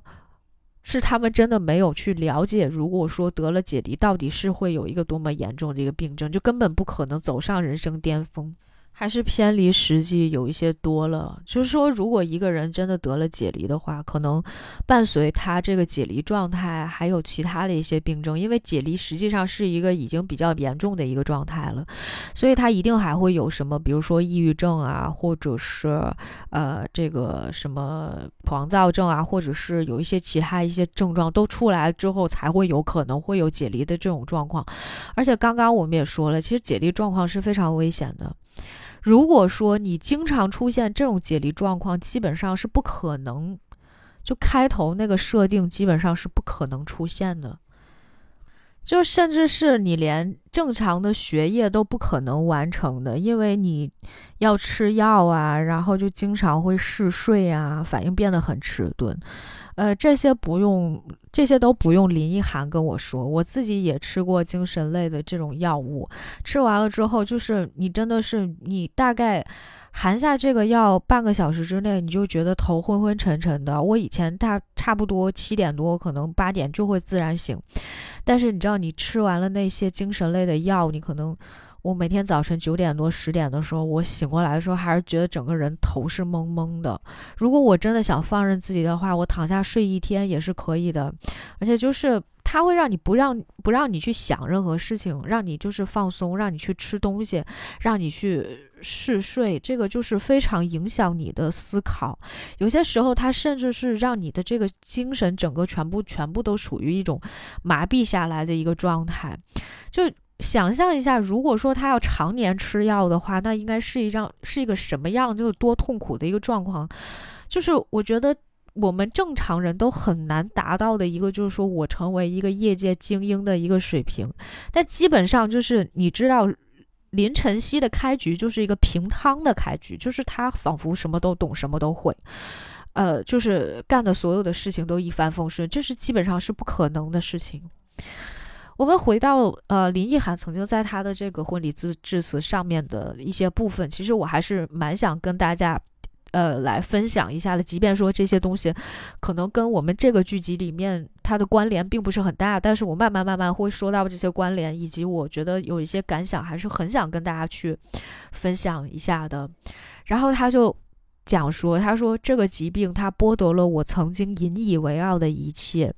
比如说。我曾经没有任何缝隙的与我父母之间的关系，或者是我原本可能一帆风顺的恋爱，或是随着时生病的时间越来越长，朋友一个一个的离去，甚至是我没办法念书。天知道我多么的想要一张大学文凭。还有有吃过神经类或精神科药物的人都知道，吃了药以后，你反应会变得很迟钝，会很嗜睡。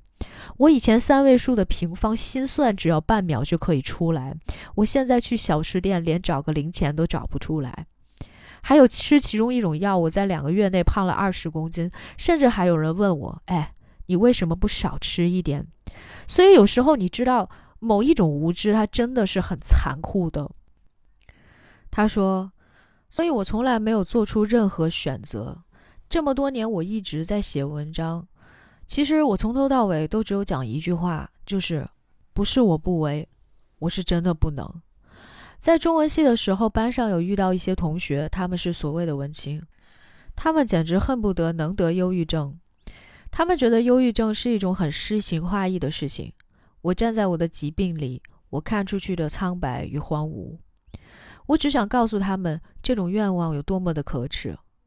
我也认识很多所谓身处上流的人，他们生了病却没有办法去看病，因为面子或无论你叫他什么。我也知道有的人他生了病想要看病却没有钱去看病，比如我一个月药费和心理咨商的费用就要超过一万台币。然后，呃，我想他讲了很多关于他对于婚姻的一些呃理解。然后她当时就说：“她说她今天和她的丈夫站在这里，不是因为歌颂这个天送英明的异性恋一夫一妻制度。”她说她支持多元成家，也支持通奸除罪化。当然，我们不去讨论，就是说他在这里面到底是，呃，有什么自己的一些观点。但是他有讲这样的一句，嘿，他说就是她的丈夫在那几年里面，其实教她最大的一件事，其实只有两个字，就是平等。从来都是谁谁谁的女儿，谁谁谁的学生，谁谁谁的病人，但我从来不是我自己。我所拥有的只有我和我的病而已。然后跟他在一起的时候，我是他女朋友，而不是他的女朋友。我是他未婚妻，但是不是他的未婚妻。我愿意成为他老婆，但我不是他的老婆。我坐享他的爱，但是我不会把他视为理所当然。所以，其实我也很想在这里面说上这么一句话，你知道，在这个剧集的标题叫做“他和他的他”的时候，我就很想说，我们可不可以把那个“他”的里面的那个的去掉？就是我觉得某些程度上，有一些时候，我们都理所应当的把自己放在了一个框架里，或者是变成一个人的从属。他也曾经讲过，就是说。呃，就是他说他在结婚的时候，当别人称赞你说这是你一生当中最美的一刻的时候，他就觉得这句话非常非常的父权。好像从今天开始，你的人生开始走下坡路，你从此以后没有再美的比这一天更美的事情了哈。然后他说，从今以后你要自动自发的把性吸引力收到潘多拉的盒子里。所以我觉得这句话真的很可笑。然后我其实也想说，就是关于说。在这一个剧集里面所呈现出来的很多，其实还是太传统了。我觉得。不是说题目的原因，因为题目的原因可能如果要聊起来的话经久不衰。但是对于一个和解的标题，还是相当于把一个呃应该被谈起的，或者是说在现代社会里面仍然需要注意的一个观点和一个很重要的事件，放在了一个非常俗套的框架里面，就是我们最后要达到和解的这个目标。唉。其实我我说实话，就是，呃，讲到这里面的时候，我已经没有办法，就是完全的按照我稿子里面所写的那些东西。其实它本身也比较零碎。嗯，我我觉得就是这个剧集从。它的题目上来讲，其实让大家看到了很多的动力，然后让大家重新有了探讨这个话题的热情，然后又燃起了热度，所以导致说现在它在这个豆瓣儿也好，还是在各种营销号也好，然后它的提及率都非常非常的高。但是实际上，它背后的这些故事，然后或者是说它所引发的一个效应，或者是说，呃，这个剧集真正想要给我们传达出来的一些东西，还是。太浅了，所以我不得不再一次把，就是林奕涵的一些过往的一些经过，重新再拿出来跟大家去讲真实的案例到底是什么样子的。我知道大家在看这部剧集的时候，一定会想到房思琪，呃，但是我觉得如果真的要引用的话，那我也想希望大家能够看到现实当中非常。呃，残酷的那一面，或者是说，就这样的事情会给受害者带来的伤痛有多大？因为如果你跟我讲说，在结尾的时候，受害者可以跟他身边所有伤害过的人做和解的时候，我想说，其实那真的是一件非常非常难的事情。所以你知道，从前的时候，我很怕去看。呃，林奕涵他所写的这些东西和他说的话，因为以前我总是会不自知的会流下眼泪，我总是会带入太强烈的这种情感，以至于我以为我就是他。但是当我真的得了抑郁症之后，当我跟他有了这种可能某一些程度上的这种浅薄的理解之后，我会发现我会更加严肃的对待事态。反而我也会变得更加有力了一般，你知道，就是我原本想象当中，我去念这一段词的时候，可能会非常的激动，甚至是我流下了一个什么什么泪水，是吧？但是实际上，我跟你讲，就是我重新看了一下林奕涵之前的那个视频，虽然视频好像只有一个一部分的这个影像，但是你。听他说话的时候，你完全感受不到他的那种，呃，抑郁的那种状态，因为他其实并不是在那个情绪里面，但是他其实已经饱受了很长一段时间的这种病痛的折磨，所以他会最后选择了一个，呃，放自己一条出路的这么一个结果。呃，我觉得虽然我在念的时候也尽量就是就是保持住就是那种。呃，不掺杂任何感情的这种状态。如果真的去看的话，你会发现，其实林一涵也是非常的平静的，甚至是说有力量的，在讲这一段，其实带有非常非常少的这种情绪啊。所以，其实我们为什么会说到这一段呢？是因为你知道，林奕涵她是结了婚的，但是这并不表明她的精神疾病就能就此缓解。而且严重的解离真的可能影响到正常的生活，这个我们刚才已经说过了。剧中有那么一段，可能是我觉得最写实的部分，就是呃林晨曦的前男友江源一直都守护着她，但是最后两个人的亲密关系仍然无法继续维系下去。最终江源远走非洲，但是两个人还能保持联系，因为。就是未成年时遭到的那种性侵，他本身身体和心理都难以自洽，所以才会出现类似解离的这种状况，进而对两性关系也无法像正常人的这种方式去对待，所以很难想象哈，在剧集里面林晨曦和李浩明是怎么发展的亲密关系。我不是说不可以，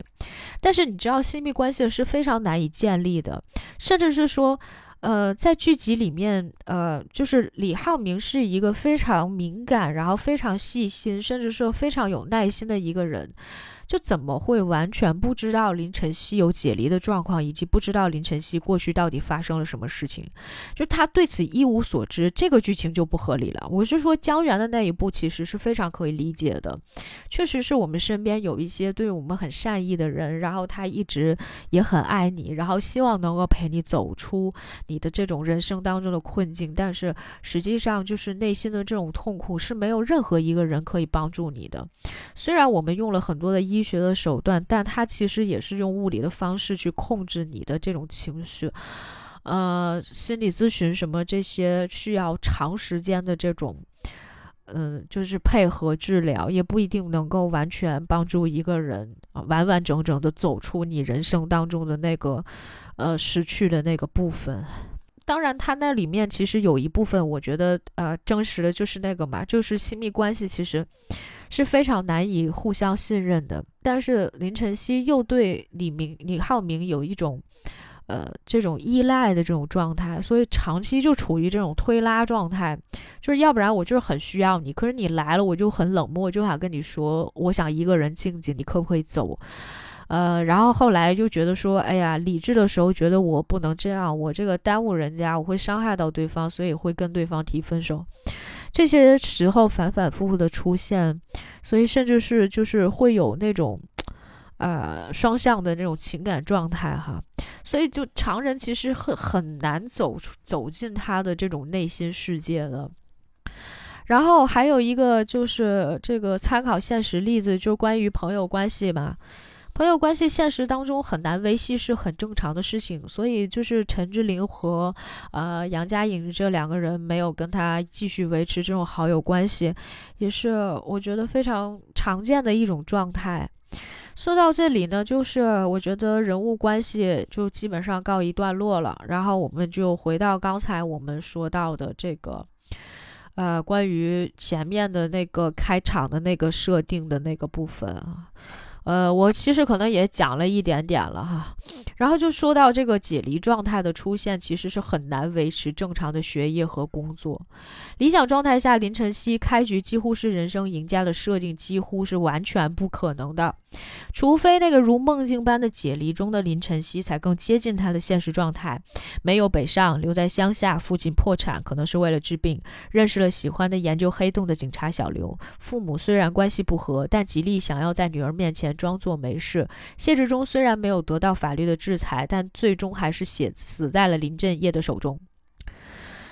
就是我觉得理想状态下，就是每一次大家都会问相同的问题，就是说，哎呀，你觉得这个剧集里面这么多问题，那你行你上啊，是吧？我们是不是也该提一些解决方案呢？就是理想状态下，我觉得如果说你让他这个剧集变得更真实，那很简单。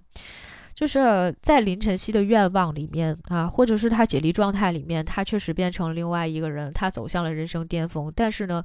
呃，他在职场又一次遇到了一些挫折，然后他联合他的学姐啊，他的学姐终于不懦弱了，然后我们干倒另外一个人啊，这是理想状态。然后呢？但是现实状态呢，也是比较理想的一个状态，就是说什么呢？他并没有走上人生巅峰，多年以来可能饱受这种抑郁症的侵害，然后也出现了解离的状况。他去当一个幼儿园的老师，可能还得是兼职。然后他希望他在做老师的时候，能不像呃谢志忠那样，是吧？啊，这个诲人不倦，而是说真的用自己的。这种热情，然后去重新培养学生，是吧？这个教育下一代，祖国的小花朵，是吧？然后呢，就是自己也留在乡下了。然后呢，父母呢，为了给他治病，然后呢，就说可能也做过一些抗争，但是结果可能是比较不尽如人意的。因为实际上确实是这样，就如果你真的去提高的话，如果你没有证据的话，其实也是很难告倒对方的。呃，这也就是为什么会遇到像就林一涵那样的问题嘛。但是后来那个事情被证明了之后，不是对方也是被剥夺了什么教职，怎么怎么样？但是。其实不影响他，他在开一个课外辅导班，其实是一样的，只是会不会还有就是学生的家长真的该把孩子送过去？嗯，不过我觉得经历了这么多事情以后，这个人可能也要饱受一些这个社会上的指责，他应该不会再干那种事情吧？但是谁又知道呢？就是他受的谴责怎么能有这个受害者受到的这些痛苦多呢？对不对？所以我觉得理想状态下，你就让现实状态成为就是呃林晨曦在想象当中的那个样子就好了。然后父母关系虽然不太和谐，但是其实父亲一直想帮他。然后最后就是学姐也是是吧？学姐反正倒是这人物倒蛮正面的，但是学姐前面其实也做了很多对不起他的事情，啊，自己也是一个受害者，但是却没有能站出来跟林晨曦一起指证老师。那可能多年之后，他还是帮林晨曦的弟弟是吧？杀了谢志忠也算是报了仇，他算是帮凶，他可能要进去几年，但是也可以缓期执行嘛。你看多现实多好，你非得把它变成一个解离状态，就所有事情都没发生。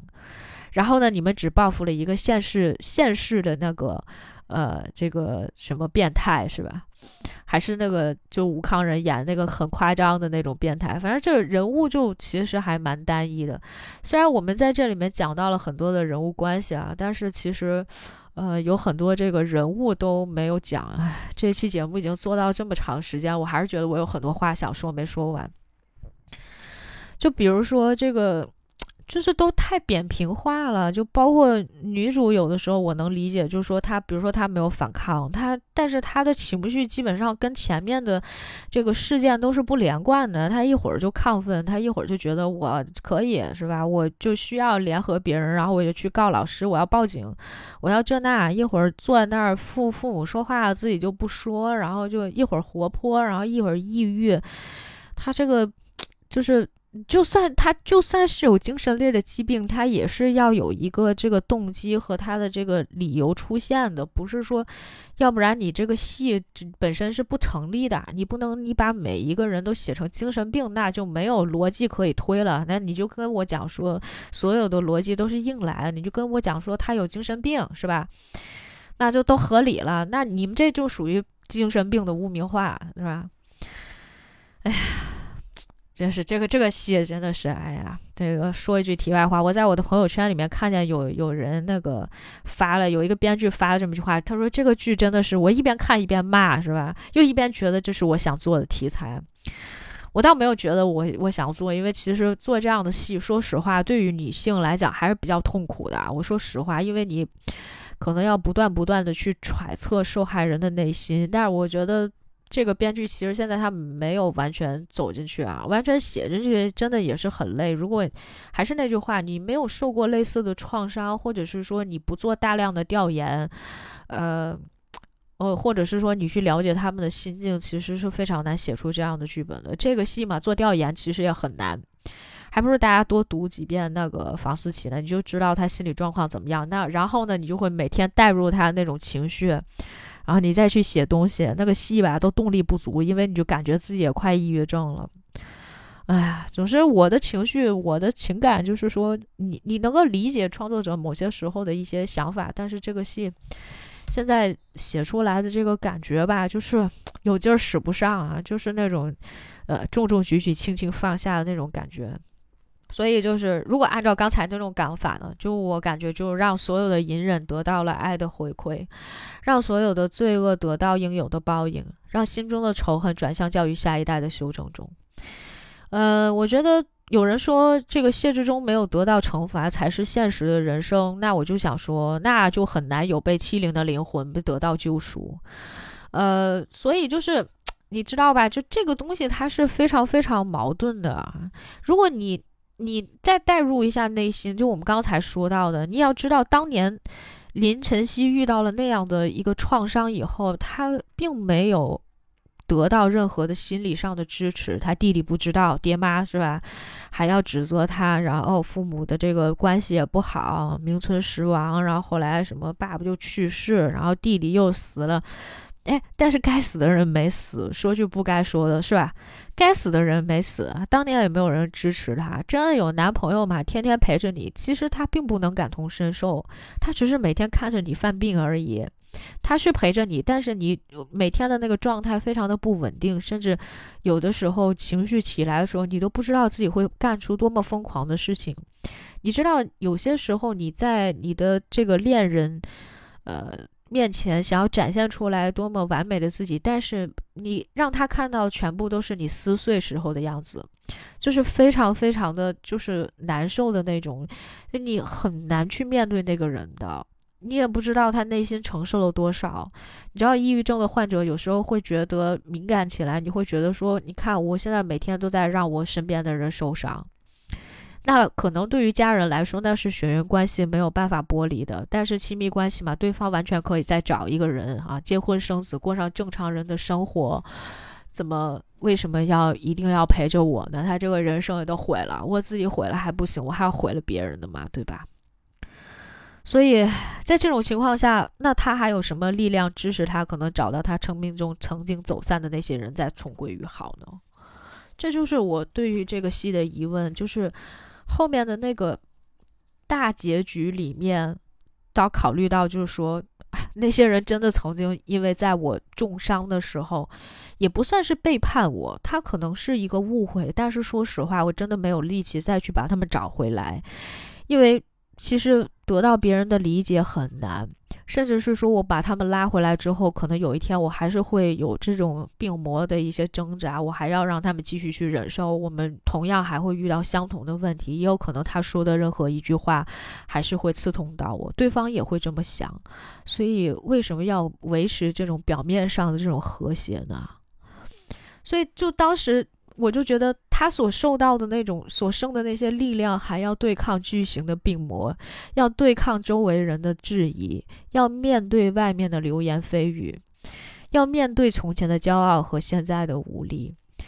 就好像我们刚才说到的，就是林奕涵在他的已经考上正大中文系了，对吧？但是他后来是期末考试是真的没有办法去，病得很严重，他写了假条，系主任都问他说：“你这东西从哪拿来的？”没有人相信他呀，你周围的朋友相信你，但是，你，你你还要每一次不断不断的给别人去讲，说我这真的是精神病，然后别人就觉得真的可笑，他们不会相信你的。哎，我这我这期节目真的不知道叹了多少口气啊！所以人生只有那一次绚烂的青春，有些人的青春里是有些遗憾的，但是。小林晨曦的青春却是被粉碎掉的。望着那片天空，突然下起了大雨，也不知道自己身在何处，只知道自己又一次解离了。这就好像我们刚才说的林奕涵那个状况是一样的。他笑自己多没用呀，哭会好一点吗？显然不能。笑呢，又显得太可怕了一点。这可能是任何常人无法想象的日常。所以林晨曦的那个完美开场，而最后提告 Daniel 的行为和众人和解的行为，并不能让林晨曦释怀，只是让其他人从旁观者的角度以为林晨曦好了。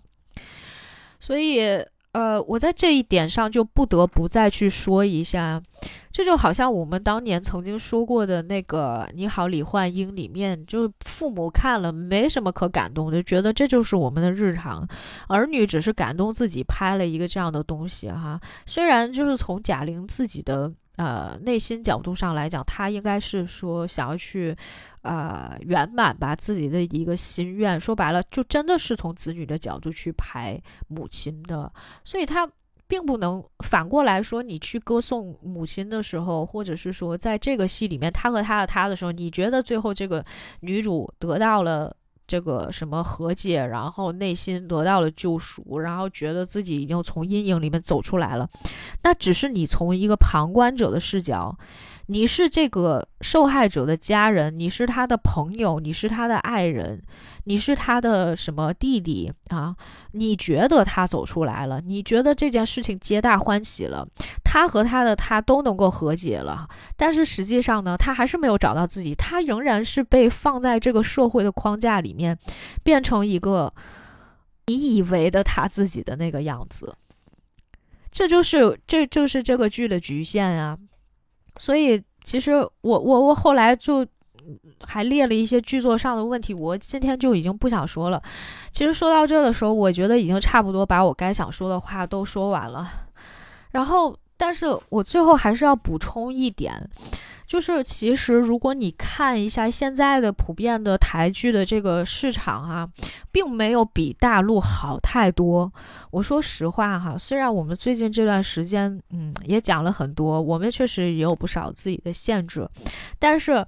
呃，我觉得台剧并没有比我们走的有多远，然后也希望大家不要放弃自己的理想。就是其实这些年里面还是会有一些好的剧，我们电影就先不说了，还是会有一些好的剧陆陆续续的出来。我也知道有些创作者哈，我其实知道就行业内有一些创作者，一边呢是大家是真的要恰饭，这个是毋庸置疑的。首先你要先活下来，再去想你那些。上层建筑的事情啊，所以就是。其实大家都是本着这样的一个原则去，呃，去做，去去做剧集的。所以就是你不要放弃你想做的东西，啊，总有一天我们还是要相信你的这个东西会做出来的。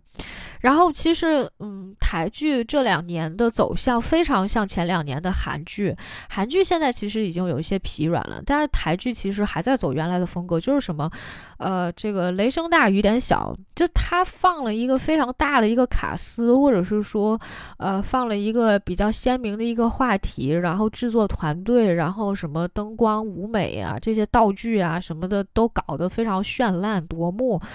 呃，无非是为了吸引投资，因为他们确实是拉到了 Netflix 的一些投资，他们有很多外部的这些平台，然后可以去依靠，也无非就是为了找金主爸爸。呃，最典型的例子就是去年那个阵容强大的华灯初上。呃，我们曾经讲过一次华灯初上，我说我这一次讲他和他的他，然后又说那么多不好听的，会不会又被人骂？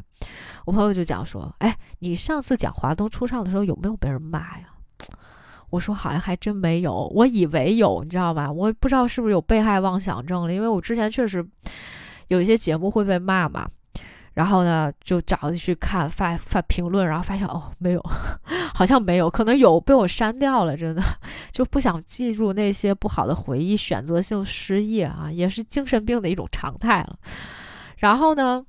我就跟他讲，我说，哎呀，但我这次还是要讲华灯初上的，因为其实去年这段时间的时候，大家都觉得华灯初上非常好，阵容强大，集合了什么呃林心如啊、杨锦华、杨佑宁啊、冯小月呀，啊，凡是你能叫得出来的明星，可能都去了，然后再加上五月天还要唱什么片头曲。基本上就是万众期待的焦点，而且呢，就今年颁金钟之前还得了什么十二项提名，领跑啊！二零二一年的所有台剧，风光可谓一时无两，甚至呢，可能就是连金钟的宣传海报，那大海报都是制作人林心如的海报。好像就独领风骚了，结果最后这个剧嘛颗粒无收，然后一个奖都没有拿。就是我觉得其实本身这是说明，就是业界还是会看你的主题性啊，和你本身的这个戏的深度值不值得被褒奖。可能其实说实话，就如果给奖的话，按说应该给一个什么这个演技奖啊什么之类的，但是这个戏。主要是因为角色的深度不够，所以就其实你怎么演呢，也不太能够演出层次来啊。你所有的这些反转，全部都是靠剧情去硬反转、硬带的，你就没法带任何一个人的这种人物的这种特性出来啊。不过，真的分析起来，你不难发现，华灯初上虽然是以一桩命案展开，但是随着剧情的步步推进，真正的凶手是谁，似乎已经并不重要了。而人物之间的纠葛，大部分也都归结为情感上的吸引或者背叛。这就导致故事的主题没有办法深刻，也没有办法去引起观众的共情。毕竟那种太私人化啊，然后就加上年代久远呀，情境特殊啊，所以就让人会有很多这种抽离感呢。所以其实要达到共情的这种效果来说，还是比较难能可贵的啊。但是其实没有关系啊，我还是觉得说整体上来讲。他和他的他这部戏里面还是有非常多的一些意义在的，虽然在短期之内可能只是小小的这么一点点的小水花，但是确实也是让不少人看到了一些希望，就是会有一些。呃，真的创作者会讲说，哎，其实我确实很想做这样的一个剧集啊，不管他们做成什么样，他们已经在努力在尝试了啊。虽然这次做的不太好，但是呢，也许下一次我们可能会做的更成功一点。所以，就其实我觉得点滴能够形成的这些微不足道的力量，可能有一天也会汇集成为一条河流吧，